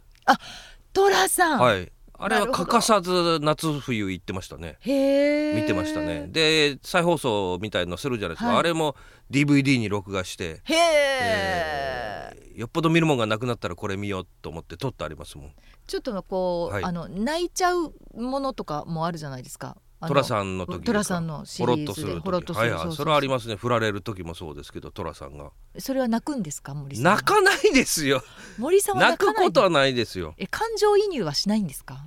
感情移入あちょっと一歩離れて見てるかもしれないですねうん。はいなんか俯瞰で物のことをすごあくご覧にそれはなってあるると感じ思いますこのセット金かかってるなとかああわかる。だすごいですもんね、はい観察眼が。そうですかいろんなとこ見ていろんな感想をいつも持ってらっしゃるあ感そうじでがすかなんでそんなことわかるんですかえそういう感想しか言わないからあ そうでなすねんか、はい、ご自身がその中に入り込むあってーいうのそういうのあがんまりないかもしれないですねでしょはいはいわかる鎌倉殿もそうでしたねあー変わっ俯瞰たで見る終わり方やなーみたいななあーいますよねそういうタイプの人 そうそうねそうそう私自分が入っちゃうタイプなんですよあだからもうすぐ泣くしあーすぐ興奮するしーあーそういう感じはないですわへえはいあの初めてのお使い読売テレビやってるでしょ、まあ、に日テレがあーあれね子供さんがはいなん子供さんかが命令されてはいお使いおに行く使いやに行つく一回も見たことないですねないんですかはい、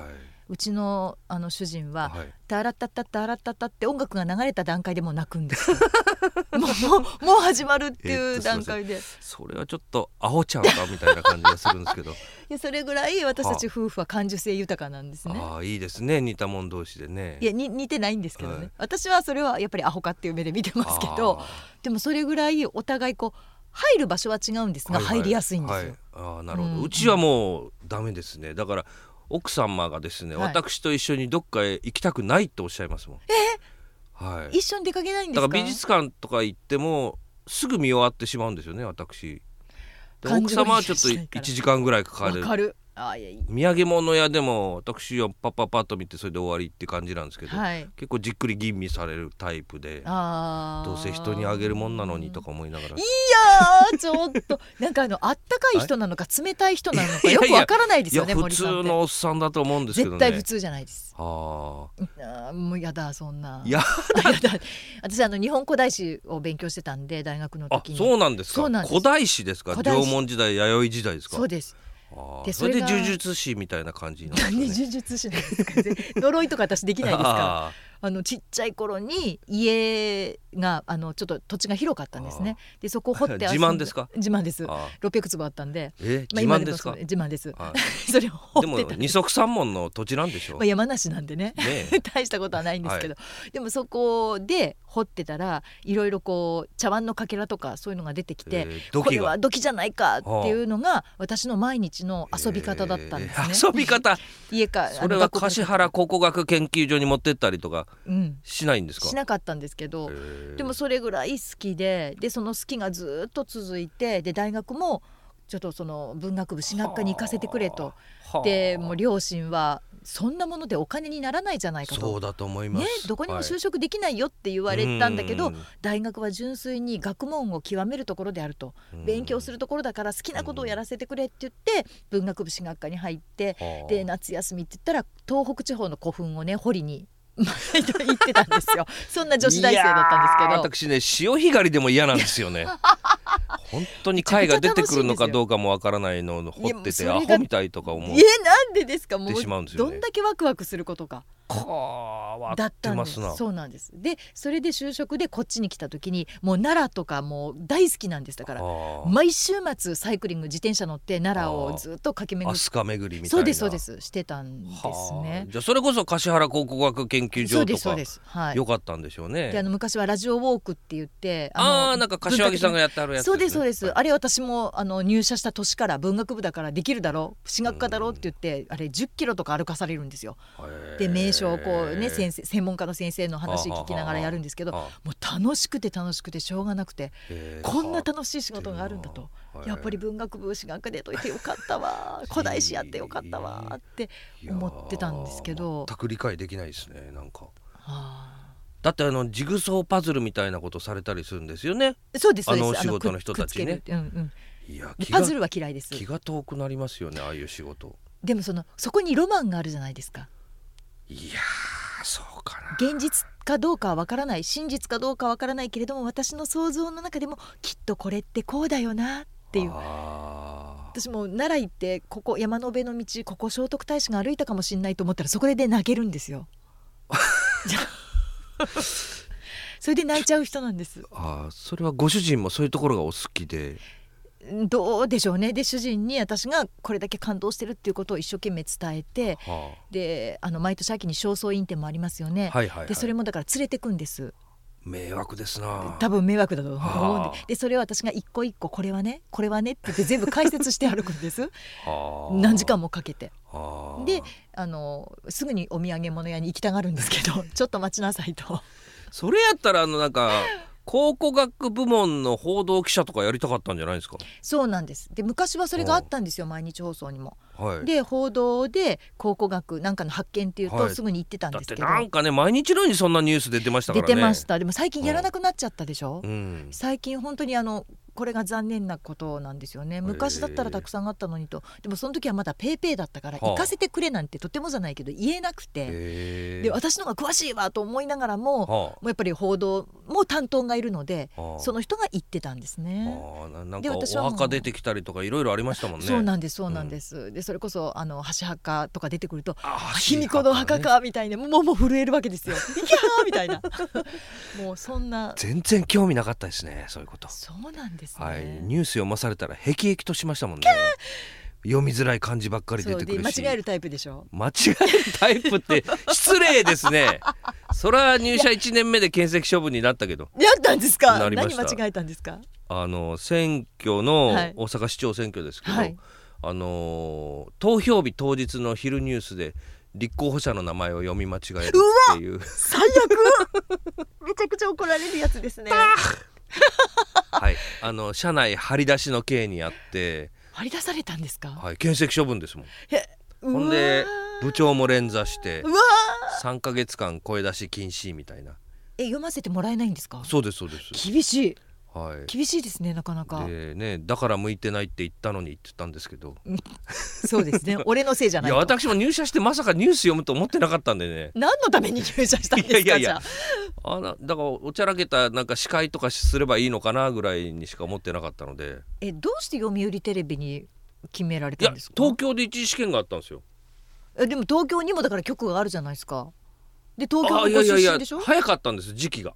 なるほどはいはいはいだから当時は10月解禁という時代だったんですけうんどうんうん8月ぐらいじゃないですかね下見に来られたのが、はいはい、それでお知見にも声をかけてあーなんか一次試験みたいなことをやって、はいそれで引っかかったんですね。うーんでだから東京の局が始まるより先に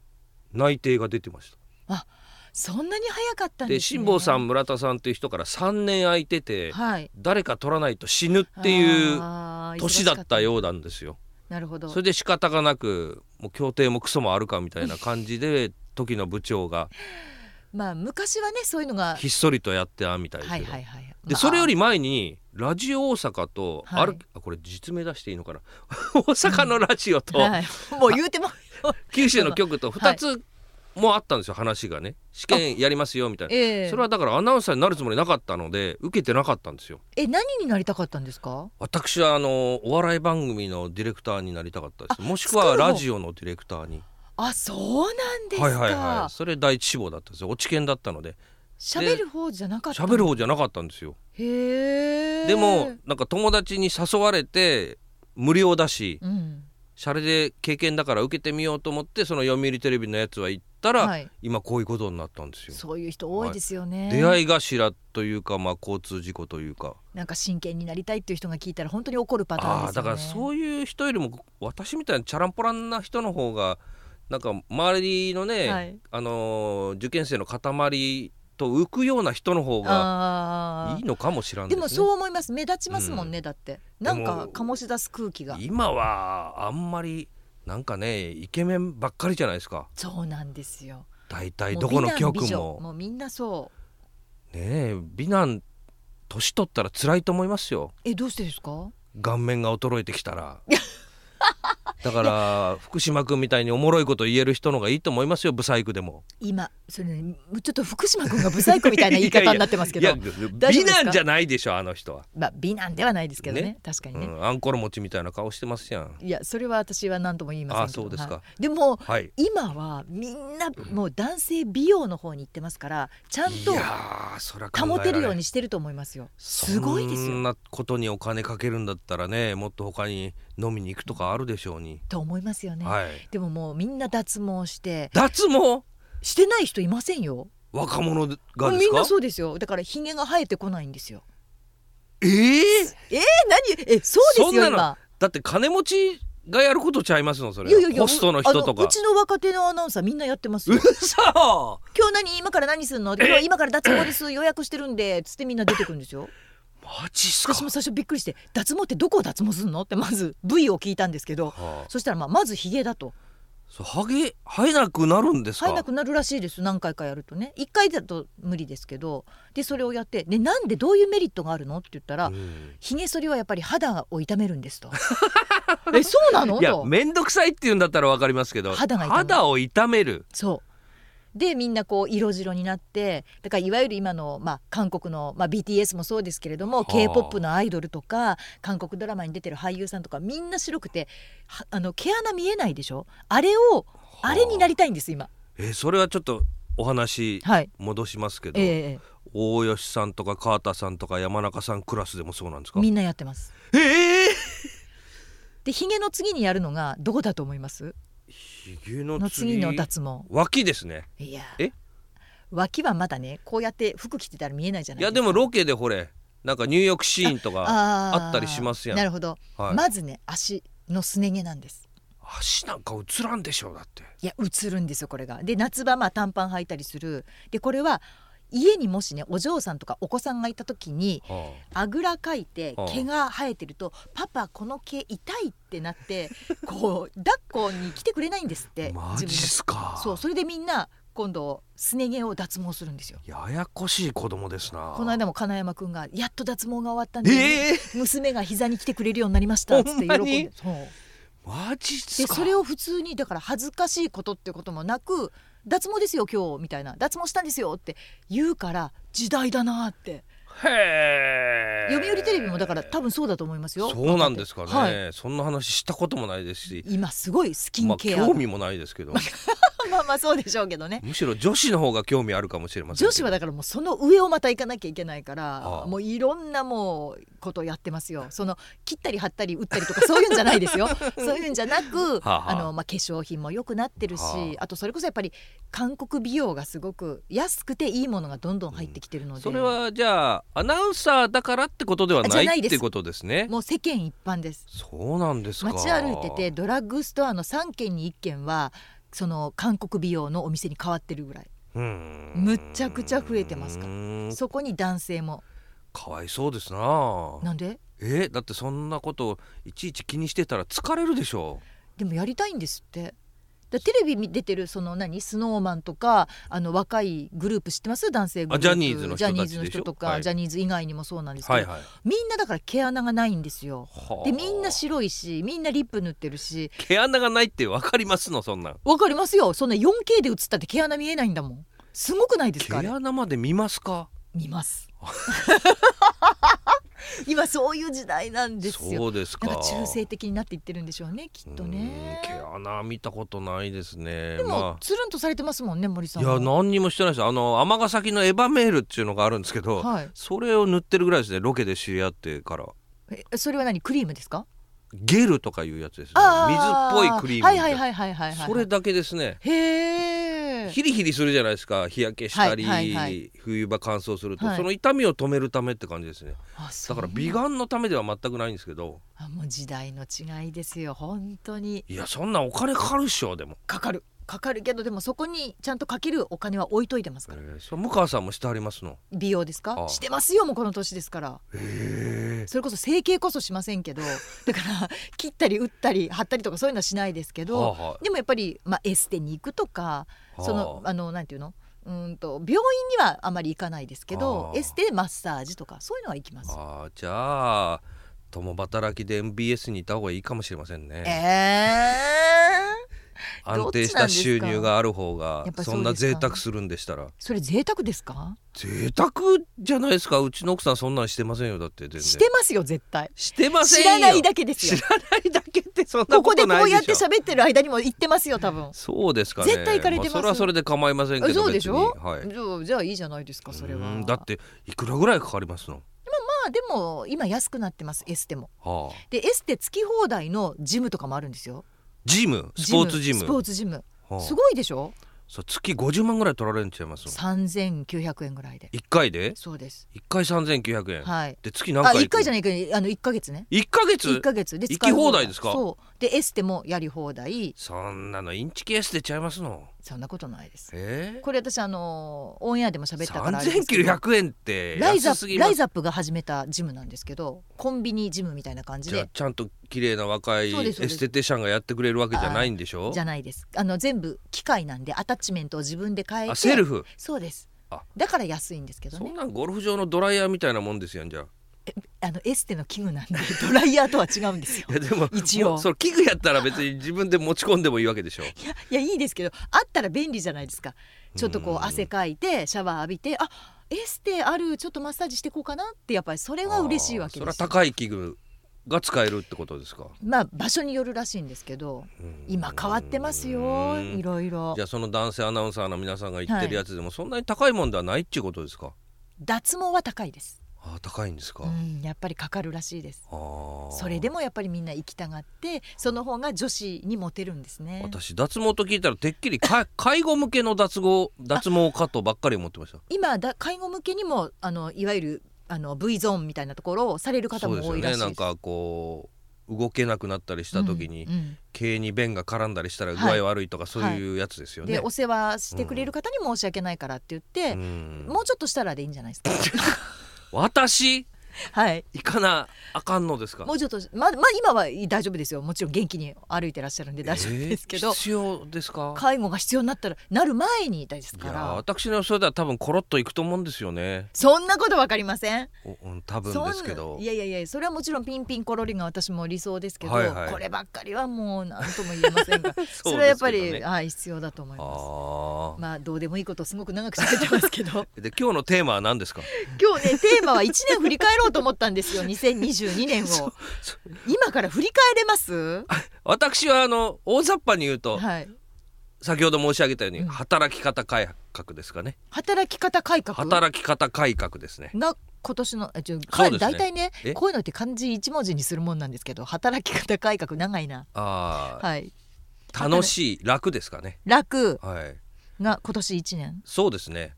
なぜかと言いますと、はいえーっと1月あ3月までは朝の番組が週2回出なければいけなかったんですが、うんうんうん4月以降は月に2回で済むようになったので、結構ゴルフに行く回数も増えておでーあとあの落語会見に行ったりライブコンサートを見に行ったり、はい結構楽しくあちこち行けるようになったのでで一人ぼっちで初の一人旅で北海道にラーメン食べに行ったりとかへえそまのるっ辺きがりの一人はいまるっきりの一人ですマネージャーもいらっしゃらなくてマネージャーなんかいないで すよいらっしゃいませんそうよなんですかはいあ近藤さん誰かいないと動けないタイプなんであ一あ人はないんですよだから旭川はいではお友達がいますから、あーその人と行会っってて飲んだりとかへえ、はいアクティブですねそうなんですよだから時間ができたのであー非常に今年1年は有意義だなっていう感じがしてるんですよねで奥様を置いて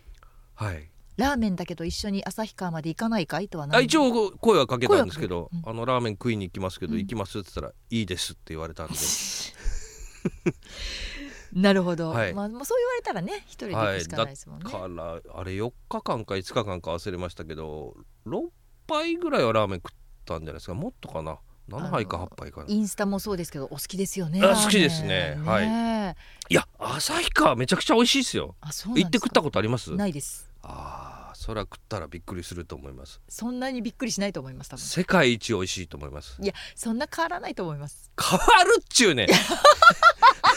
本あ当にのね大雪山のはい雪解け水を使ってるんですよ旭川ってのはは大い概、はいそのお水を使ったラーメン醤油ラーメンがメインですけど大雪山の雪解け水と、はいはいえーじゃあ富士山の雪解け水と置いてあったら飲み比べてわかりますか いや旭川はとにかく水がいい んですよわかんないでしょだからラーいメやンも一緒わですって かると思いますねきっとねわかんないってほんであのー例えばですよ、はいホテルに泊まるじゃないですか旭川の、はいそのホテルの蛇口から出てくる水がもう冷たくて美味しいですあーはいはい素晴らしいですなるほどお好きなんですね、はラーいメンラーメンだけじゃないです よ別に旭川は他にもジンギスカンもあればあーお寿司もあお寿司三ね方の海から集まってきて美味しいしやっぱ食ですかあーゴルフもねうん夏場できますしうんうんうん涼しくはいいいですよ、そうですえーね向、川さんはどんな一年だったんですか私はね忙しかったですやっぱりあ忙しそうですもんねなんやかんや言って、まあ、ありがたいことなんですけど残業つかないんでしょそうなんですよ皇室はつくんですか皇室もつかないんですかつかない高級出勤もつかないですあよもう全然休みだろうとなんだろうとそんなに顔をしかめなくて もいいと思うんです嬉けしいどんですよもう本当にはいありがたい話だし、はいこんなね54になったね、うんもう自分で言うのは悔しいけどおばちゃんにそりゃそうです仕事をねよテレビ単営の局の同じぐらいの女性アナウンサー、結構大変やと思いますもんそうでしょ、ううんそうも思ったらねありがたい話なんですけど、まあ時々まあ休みたいなって時もあるじゃないですか、うんあまりにも続くとあいやすごいなとまたこ思っれて仕事しながらお家のこともしてありますもんねだって私完璧主義なんですよ、うん気持ち悪いんですあの家がまっすぐじゃないとうんすべてのものがうんうんなのでそのうちコロッといきそうですよねい、うん、コロッとならいいんですけどでも私 も120まで生きるんで大丈夫だと思うそれが目標なん でちょっと言ってる意味がよくわからないです何けでどですか 120でコロッといくんですあじゃあ忙しい一年ですか忙しかったですね、でそれがまあ今年なんですけど、はいでもなかなかねまああのほこれってよくある会話じゃないですか。はねはああの今年の漢字って言って、たはいまあ、戦戦うっていう字ですみあーたいなのがあったりとかしますけど、はいやっぱりちょっとまとまとならではで、はいま来とまとってどういう意味なんですかすいませんあまとものまともっていうタイトまルなんですとものまとも、はい、だいたい私が言ってることがまともじゃないらしいん ですねあそういう意味ねそうなんです逆説的な感じですそかうですそうですだかあらあちゃんとびっくりマークにクエスチョンつけてまとものまともっていうああなるほどはい、っていうところからまとまとってだんだん短くリスナーの方がしてくださったんですけど理解しましたはい、そのまとまとならではではい来年の漢字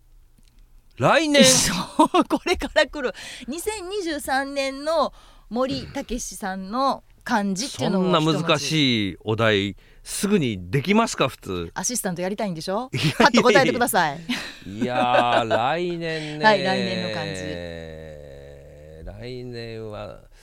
じゃあじゃあ騒ぐの層にしましょうかなんか楽しいと似てませんいやこれは違うんですか意味はあの違いますあどういうこれは岡田阪神が優勝するということですなるほどそれでファンの皆さんが騒ぎまくるねえワールドカップ見てたらみんなマスクもせんと騒ぎまくっとるじゃないですかアルゼンチンの人すごかったもですフランスの人も、はいはいそれが同じように、うんまあ、関西でも起こるのではないかとなるほどその予言ですねああはい私あのスカタンを聞いてて思うんですけど、は阪神が負け た週のはい明けた火曜日ね、はいはのいオンエアのテンションが勝った時と違いすぎる。いやそれはそうなるでしょ ういやいや普通あかんでしょそれ。いや普通ダにメフでラすッかトにやってくださいよ。そうですよ。それ無理でしょうなんでですかそんなに落ち込むってぐらいのもう落ち込み最ます初からですよ。よもう聞いててあ森さん だ大丈夫3時間持つぐらいのいや感じですよ。ラジオですからまだマシですけど、家だったらもっとひどいですよええはい喜怒哀楽激しいですもん阪神を見る時の感情移入がしないっつってんのに阪神にだけはするんです いねや。それは映画とかは話違うじゃないですか同じですよ。私はだからその時はもう自分が阪神タイガースの一員と して相手チームと戦ってる気分ですからね思いっきり感情移入も甚だしいじゃないですでか。昔あのライトスタンドに見に行って、はいうんファンの人じゃなくて応援団の人、はいはい応援団の人に説教されたことありますもえんなんてなんて。柄悪すぎるってそんなにはい森さんが、はいえなどんなこと言うんですなんかか口汚く罵ってしまうんですよね相手チームの人とかいや人格変わるタイプあ変わるほどではないですけど私にとっては当たり前なんですけどえまあポッドキャストなんですけど、うんあの言える範囲でどんな感じですか言い方さえ丁寧あのうえーって言わなければ大丈夫ですその言葉だけ言ってアくださいホボケカス とかよくも取り上がってとか死んでしまえとかそういうそんなこと言ってるんあですかそうですね家ではもっとひど意外いと思うんですけどえ家では叫ぶはいだからもっともっとその奥様が怖いっておっしゃいますからねそれは怖いですよ、はいえー、何いがやついついムキになってしまうんですよねええっとそんなにムキになれる阪神タイガースの魅力は何なんですかやっぱりなかなか優勝しないということが大きいでしょうねこれ毎年優勝されてたならるほど疲れますもんねえじゃあ優勝しないから好きなんですかいやそういうわけではないんですがやはり一戦一戦が非常にこう大きなことに感じますねはだからヤクルトみたいにねはい勝ち上がってですよ、はいでそんなにファンの人たちもなんかわーわー言ってないし、うんこれが阪神だったら全然あ違うのに確かに、うんひいては日本経済にとっても全然違うのになっていうのはいはいははいはい非常に強く思いますね。へえ、はい、だから阪神が優勝してたら経済効果も全然違うと思いますね。あれ資産をね、はいあの毎ま回あ、され寛るじゃ大なないで先すか、生はがいやってはりますけど、はい全然違うと思います。やっぱそうですか、はい、まあまあねでね優勝しますよきっと2023年、はいしますすると思います。えーその根拠はいやだからまああの矢野さんの場合矢野さんのや野球も嫌いではないんですけど、はいやっぱり1回にランナーが出て、うんそれを送らずに点が取れないというケースが結構多かったんですよ、ほんほんほん多分岡田さんは送ると思うんですよねなるほどそうすると得点のチャンスも増えてくるっていうそういう野球をしてくれると思うんですよ定石通りっていう、はあい、そうなると選手一人一人がもともと力がある人がはいいっぱいいますかあ、ら、そのベンチからの指示で定石指示をしてくれたらまあ勝つでしょ う投手力は豊富ですし、うんなるほどね、はい、であの助っ人外国人の人もこの人たちが打ったらえらいことになると思いますね。でもちょ一人あの微妙なあの外国人なんか風亭の人が はいいましたよね。みーなんとかいう人、は、はいいちょっと写真見てんと思っておおばちゃん的な感じに見えてしまうあミエセスさんミミエエセスさんセスって名前が変わってますもんねねえですよね、はいだまあでも打ったら飛びそうやなっていう感じはしましたけどまあねフィルダーさんも最初そうでしたからね大丈夫ですかまあでもメジャーの打点王になりましたしうーねうんんじゃあまあ今年はタイガースにももう期待だし多分今大丈年夫来年ですよあ来年はいはい2023年、はい大丈夫と大丈夫だと思いますで森さん自身はどうですか、私うん私はとりあえず、まあ、スカタンあります、はい、でなんとか細々と生きていけたらそれでいいです。で阪神の優勝をまあ喜びたいですね。一緒に、はいまあ、、その時には騒ぐわけですねで、まあ、この機会で言えることはやっぱりガオラの副音声とか出たいなと思いますね。あー応援放送とかねあーあー亀井さん亀井さん出てたんですよ知ってます知らないですめちゃくちゃ羨ましかったですえ亀ね井さん。でへもーね中日の応援でしたけどね。そうでしょ亀井さんは亀ね名古屋の人ですからね、あなるほどあいいないいなと思って。まあ、阪神はやっぱり多すぎますもん、ファンがまあ、ファンもやりたい人がああ喋りたいという人いっぱいいると思いますよそのそら副音声でそらいっぱいファンはいるでしょうけども、うん解説の方とね、二はい人でやるにはもっと曲穴上がりって便利じゃないですかなんかいやもっと試合進行も伝えながらやるっていういえそんな余計なのえいらないんじゃないますいら ないとなんか本当にあのズブの素人ぐらいの感じの私とかが言っいやてー今のどういうことですかって言いながらやるいぐやらいいやがちょそうどいいれはダメですそれダはメですかはい、やっぱり応援放送なりにこう試合の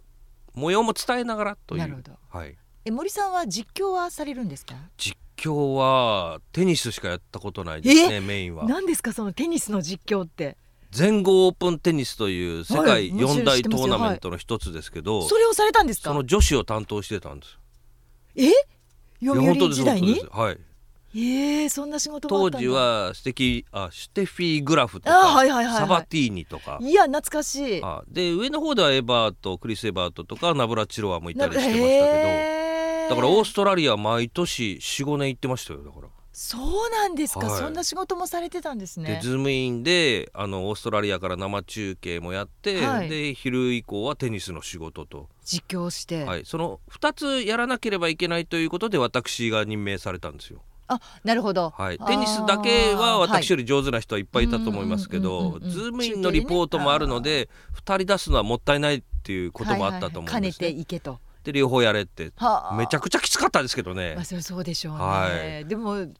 意外でしたじあそうですかはいあんな速い球追えましたいやテニスはねそんなに喋らなくていいんですよあラリ確かーに中はそんなに球質をちょっとあースピンとかねスライスとか、その程度を追う程度でうーそんなに喋らないですあそうなんですね3050とかそんなこんなこと言うぐらいなんですねえそれは実況が言うんですか言いますよ言いますよあそうなんですね、だからそのゲームの展開をはい神安住さんと喋るのえに、はいはい神安住淳さんはいあそうーへー あよくご存知ですね。もちろんです知ってますよはあはあはいはいあそれはやってました。そうあそうなんですね若い頃ですけどね。はいはい。なあるほどとはだからあのプロ野球の副音声とかキャンプの中継とかう、そんういうのは山ほどやらされましたけど、メインとなるるとテニスしかしゃしたことないですね。へえあとはサブリポーターではゲートボールはやりましたけどね。ゲ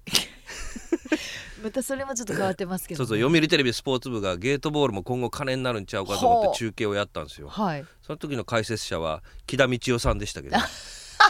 木田太郎先生の奥様でしたなけるどほどそれ1回で終わってしまいましたけどねあーじゃあ、もはういもうちょっと見切りつけたんで一す生ね、懸命ゲートボールのルールも覚えたのに覚えてへー1回で終わっちゃったとか第1ゲート通過とか覚えたのにへえ、はいえじゃあ野球の実況聞いててやっぱりうまい下手ってわかりますあああそれはありますねはいここで言うたら井上くん上手やと思いあますー井ね上くんね赤木さんんも上手ですけどねもちろんねねえ赤木さんはいそうですよね、あ長といよそで言うと伊藤志龍さんとあかはいはいもうはい大ベテランじゃないですか、そうですねんあと上の方だとやっぱり ABC の和佐さんとかうん武さんとかうんええ感じやったと思いますね落ち着いて聞いてらはれいる、はい読売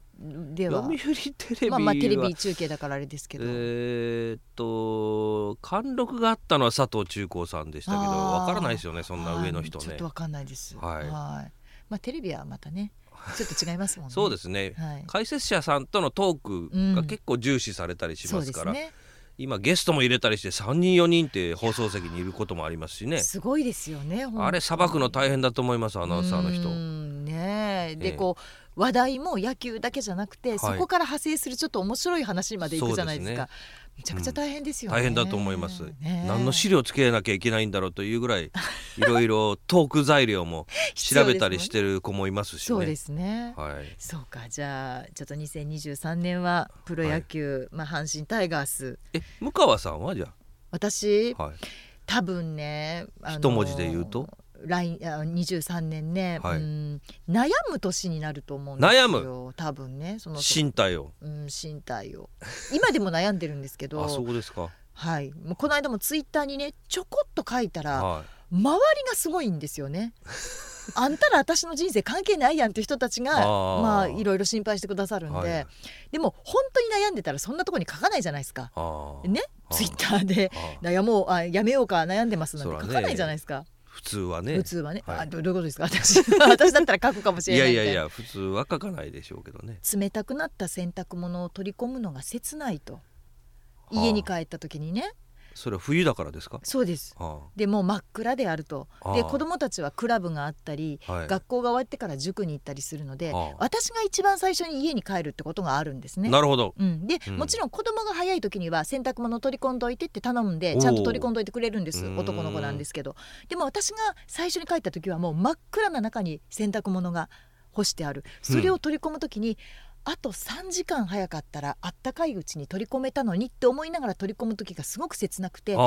こういうちっちゃなことでうん会社辞めちゃうなんてこともあるよねってポソッと本当につぶやいたら辞めんのか辞めんのかついに決めたのかみたいなわーってすごいリップがいっぱい来てそれはわかりますでしょあのーサラリーマンの場合8時間会社にいなければいけないっていうのがありますけどそれがなくなると非常に快適ですねやっぱりはいめちゃくちゃ快適ですねです仕よね事だけすればいいとだからよく昔なんか夜勤やってたなと思いああーますねねえ、はいえ泊まりはないでしょでも泊まりもあったですあよあったんですか、はい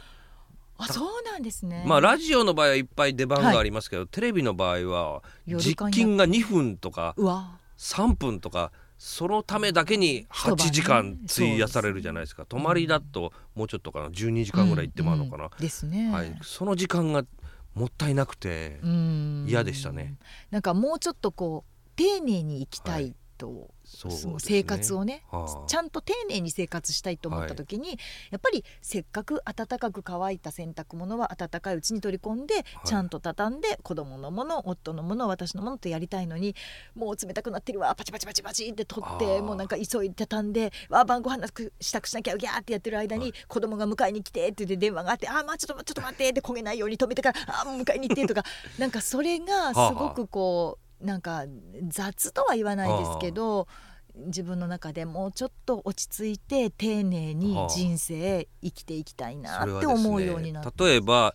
ご自身が今担当しているお仕事のみをこう日頃の、まあ、予定としてシミュレーションした時うんうに、んものすごい空き時間増えるんですよ。そうでしょうねはい、わかりますだからもう洗濯物取り込み放題ですよ。ですね、はい、私洗濯大好きなん ですようんだからもう本当に毎日シーツ干したりとか、はい大きいバスタオル干したりとかだから大掃除も大好きだし、はい年末にするの大好きだしはいそんなのをちゃんとしたいんです、はい、だからうわちゃんの本本番終わってすぐ帰れたら時間いっぱいありますからね確かにでも困らないんです私やりたいこといっぱいあるん でああ全く困らないんです困らないですか困らないんですああでまあ終わり嘘 でしょちょあなんか1年振り返ってないんだけどね2022年全然振り返ってないんだけど嘘いやもう 時間ほんまやちょっともう2時ですやん森さん私あと1時間しか本番までありませんよ1これ時間もありますやん大い丈夫やいやいやそまあう大丈夫か15はい分前に行っても大丈夫ですよ、はいえ何にも振り返ってないけどいい の大丈夫ですか話の中身は足りましたですかね足りすぎてもうます喋りすぎだそうですけあどーじゃあ1個だけ2022年ではい森さんが印象に残ったことを教えてください、えー何何でもいいです一個だけで何すでかもいいですはいこれはすごく印象に残ったなっていうのなんかありますうーんそうですねいっぱいいろんなことありすぎたなスポーツもありますそうそうなんですよやっぱりスポーツは阪神の話になるあるししうなんうんうんそうですねうーんどうですか悩むとこだなあでもこれは大きいかもな何でしょうあの青山学院大学落語研究会の先輩の三遊亭円楽さんが亡くなってしまったというのは、なるほどはい、我々 OB 会はあの人を中心に、まあ、集まったりしてたので、はい今後我々の OB 会はどうなるんだろうなっていう感じがしますな。い一緒にされっていうかい重なやってたんですか重なってたことはないですうわああ私があのお知見に入った時はもうプロになっておられましたんで。そうなんですね、はい、であの全員で勉強会みたいな落語会に行ってうーんでご挨拶してそんで晩飯も時には一緒に食べたりとか、ええでもまだお若かったですよはね、い、ですからもう40年く近く前からはお付き合いしている方なんで、なるほどはい、大きかったですねそういう点では。そうですね、はい、向川さんは何ですか私もね何かって言われたらいっなぱかいありすぎて悩みますよいやね。悩みます、うんなんかねざっと生きてると大したこざとっと生きてる とそういざっと、忙しさにかまけてねうん一日一日をちゃんとしてないそうとなんですよね明日なんやったっけっていうのはおそうそう多いですわ。そうなんですよでも振り返ってみるとなかなかないんですけどでも今年はあの私大谷選手をよくあーテレビでやメっジぱャーりニュリーーグスのそうそうそう、はい見た気がするので、うんうんやっぱりすごいなと大谷さんの活躍すごかったすごかったで確かにねしかもまあサッカーもそうですけど、うん海外に行って日本人が通い用やする今のね日本の若者者すごいな思いますねですよね、はいこれがやっぱり進化だなってすごいもうアメリカンコミックみたいなもんですもんね大谷さんはねねえびっくりしました体もあんな大きくなって、、はいね行く前と全然違うじゃない違いですか。ますねでパワーもすごいうしんであれだけの活躍されて問題は嫁でしょうなそこですわはいもう私今から言ってるんですもう親戚のおばちゃん感覚であと将棋の藤井君も嫁がどんな嫁かなみたいなそこね今二大もん問題点アナウンサー女性アナウンサーの今一番引問っかかっ題てる点ではないですけどあ一番引っかかってるところもう女性アナウンサーはやめようってやめようって誰に言ってるのかやめてっいやてどうですかねそれはわからないですけどえ女子アナありですかいや女子アナと婚礼して幸せになった人って聞いたことないです ねどういう意味ですかそれちょっとちょっと大体あの女王様みたいな気持ちの人が多いので私が一番ってみんな思ってますからね、えーそれですから男性もそうですよ男性は気遣いながら夫婦生活を営まないといけないでしょう ねかもしれませそんのね辺は古田敦也さんとかに聞いてみないとわからないですけどなるほど、はい一回伺いたいですけどでも大谷選手はなんか幼馴染とかと結婚してほしあ幼馴染い、ね、うんもう私たちの知らないアメリカの人全ではダメですか然アメリカの人でもいいですもうそれはそれで、もうアメリカのなんかすごいはい例えば陸上の選手とかね選手はいそれはすごい子供が出てきそうですよ確かにすごそうそれは、はううんなんか見てみたい気もすアるメリカのすごいスポーツ界の女の人と婚礼したらおもろいのになとかああ思いますねいやでも私はなんかもう素朴にあのちっちゃい頃から近所に住んでた 幼馴染みが関係ありませんやん別に出会ってほしいなって思いましたわかりましたはい、もうこんな感想でいいの一年のまとめが、えー来年どうなるかどうかそうですね楽しみにねまあ23年に結婚されるかどうかわからないんですけれども、まあ、またあの来ていただけますか森さんあ私はあのはい一種格闘技みたいな感じで本当です勉か強になりますんで なりました今 日勉強にあなりますなりますもうえ例えばどんなところが勉強になりましたあよく喋られるなーっそれ勉強じゃなくても感想じゃない でてすか思って いやいややいや勉強になります私もこの方こそ本当に勉強になります、はい相手の方の息を取る練習になりますしねそれのありますよね、こあれりますあります。アナウンサーだからですよ、はい、だからテレビの仕事ではこういうことありえないですからねですね、はいそれは時間確にか限りがありますし、はいはいこんな自由に喋らせてくれなないでいですすねねですかこらんなせっかく作ってくれた資料を無視しながら喋るっ本ていう当にもう忙しいのにありがとう言うといて全然使わなかったもう申し訳ない本当いにや鈴木さまんだ年末の番組で使えますよねそうですねでも年末はあなんかののうん、全然こんな真面目なこと喋らあないのでさようかはい、相原さんとは喋らないと思いますので。ということで、今日はね、まとまと、えー年内最後ということであ、えーすいません森武さんに来ありがてというごたざいだまきしたました。また、あの、本当にノーギャラで申し訳ないんですけれども、いえ問題ございませんまた23年も来てください。はいよろしくお願いしますお待ちごしてお無り礼をまますつかまつりましたとんでもございません。どうもありがとうございまありしがた。とうございますこんにちは、ムカーです。ムカーとマミのまたまのまたま、これを聞かなきゃ知れないよ。お願いお願い、みんな聞いてよ、聞いてちょうだい、お願いね。ムカーとマミのまたまのまたまさあ、たっぷりお聞きいただきました。森さんとのトーク、いかがでしたでしょうか。ね、あれだけ喋ったらね、2022年なんて振り返れないじゃないですか。 一個も振り返ることなかったんですけれども、でもまあ、あのーそうですね。アナウンサー同士だからこそ喋ることができたこともあったし、で、また。MBS と読売テレビの違いっていうのも私はしみじみ感じて読売テレビって割とシビアだな厳しいなっていうのはすごく感じたんですね。でまあ毎日放送が、まあ、その緩いってわけじゃないんですけど、まあ、優しいというかあ甘いというか、まあ、そういう社風の違いみたいなものも感じました。で多分ねあの私もスカタン聞いてるんですけれどもスカタンラジオはやっぱりメインとして森さんやってるのでその自分のことをペラペラ喋るっていうことが少ないほとんどない中でああやってゲストとして来てくださるとあの自分のことを一生懸命喋ってくださるので「えー、そうなんですかああ知らなかった」っていうことが私たくさんあったんですね。でだからリスナーの方もスカタンとはまた違う森さんだしスカタンでは絶対喋らない森さんの話というのが今回聞けたんじゃないかなというふうに思いました。やっぱりあのなんだろうあの鈴木くんも収録終わってから言ってくれたんですけど「向川さんと森さんって合いますね話が」ってあの言ってもらえたのがすごくまあ私も嬉しかったしで多分森さんもねすごく気遣ってくれてたんだと思うんですよ。でもその割にはよう喋ってくれたしで私ももちろん気遣ってるんですよ言っても9つ先輩なんでね9つ上なんで。 なんか近い近い年近いとか言ってたけど近くないですよ9つも違うんで先輩なんで気は使いましたけどでもなんか変な緊張感ないままスムーズに次から次へと疑問に思ったことが聞けてでそれに対する話があってまたそこから違う話が生まれてということができたなと思って楽しく、えー私も収録をさせてもらいましたなのでね長くなっちゃったんですけどね1時間え20分ぐらいありましたねたっぷりでしたさあ、えーもう終われっていう感じだと思うんですけれども。 もうねやっぱり2022年最後のポッドキャストということでもうこれぐらいお許しください、えー次回はですね年が明けて2023年の1月14日の配信となっておりますえー年末年始ですからねいろんなネタが皆さんも生まれると思いますし私もまた話したいことがたくさんてんこ盛りできっとまた収録のスタジオに入ることになると思いますでまた皆さんからはメール募集でございます。ぜひね、年末年始でこんなことがあったよというメール教えていただきたいんですが、あのーまあ、森さんとの話でも出てきました。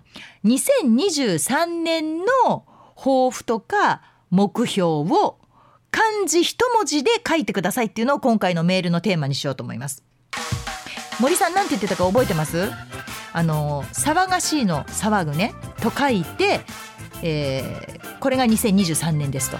これはタイガースが優勝するからと、ね、岡田監督でガッと盛り上がるから関西が盛り上がってそして僕もその賑やかな輪の中にいたいんですということで、まあ、創造しいの「そう」という字ですよね。で私はもうそれこそ、え2人での話が始まった冒頭に言ってしまったぐらい「フリーってどうですか?」っていう だからまあ悩むという感じ多分悩み大きい1年になるんじゃないかなということでこの感じにしましたけれども皆さんは2023年どんな1年にしたいでしょうかまたはなるんじゃないかなという予想でも結構です漢字一文字そのエピソードも書いてぜひお送りくださいでね今その調べてたらねさっきのポッドキャストアワードなんですけれども、えー皆さんはリスナー投票の方を押してくださいねって言いましたよねで次戦の方私立候補しますっていう方を押したらどうなるのかなと思ってピッと押してみたら応募は終了しましたありがとうございました鈴木くんちょっともうこれぐらい調べてから言ってよよう言うたね私に次戦でお願いしますってもう応募終了してるんですよ次戦はということは必然的に皆さんのリスナー投票にかかっておりますぜひ向川智美の「まとものまとも」びっくりマーククエスチョンこれで、えーリスナー投票の方よろしくお願いいたしますみんなでポッドキャストアワード大賞取りましょう これこれがもう目標やな本当に一個目標でございますぜひよろしくお願いいたしますえーすべ、てのメールは moo.mbs1179.com mu.mbs1179.com までですさあということで、えー今年ももう終わりですね、えー MBS ラジオポッドキャスト番組「向川智美のまとものまとも」第2第4土曜日の夜9時配信でございます次回は2023年1月14日です覚えといてねポッドキャストアワードもちゃんとポチッとしといてねということで今年1年本当にありがとうございました来年もまた聞いてくださいね NBS アナウンサー向川智美でしたほならば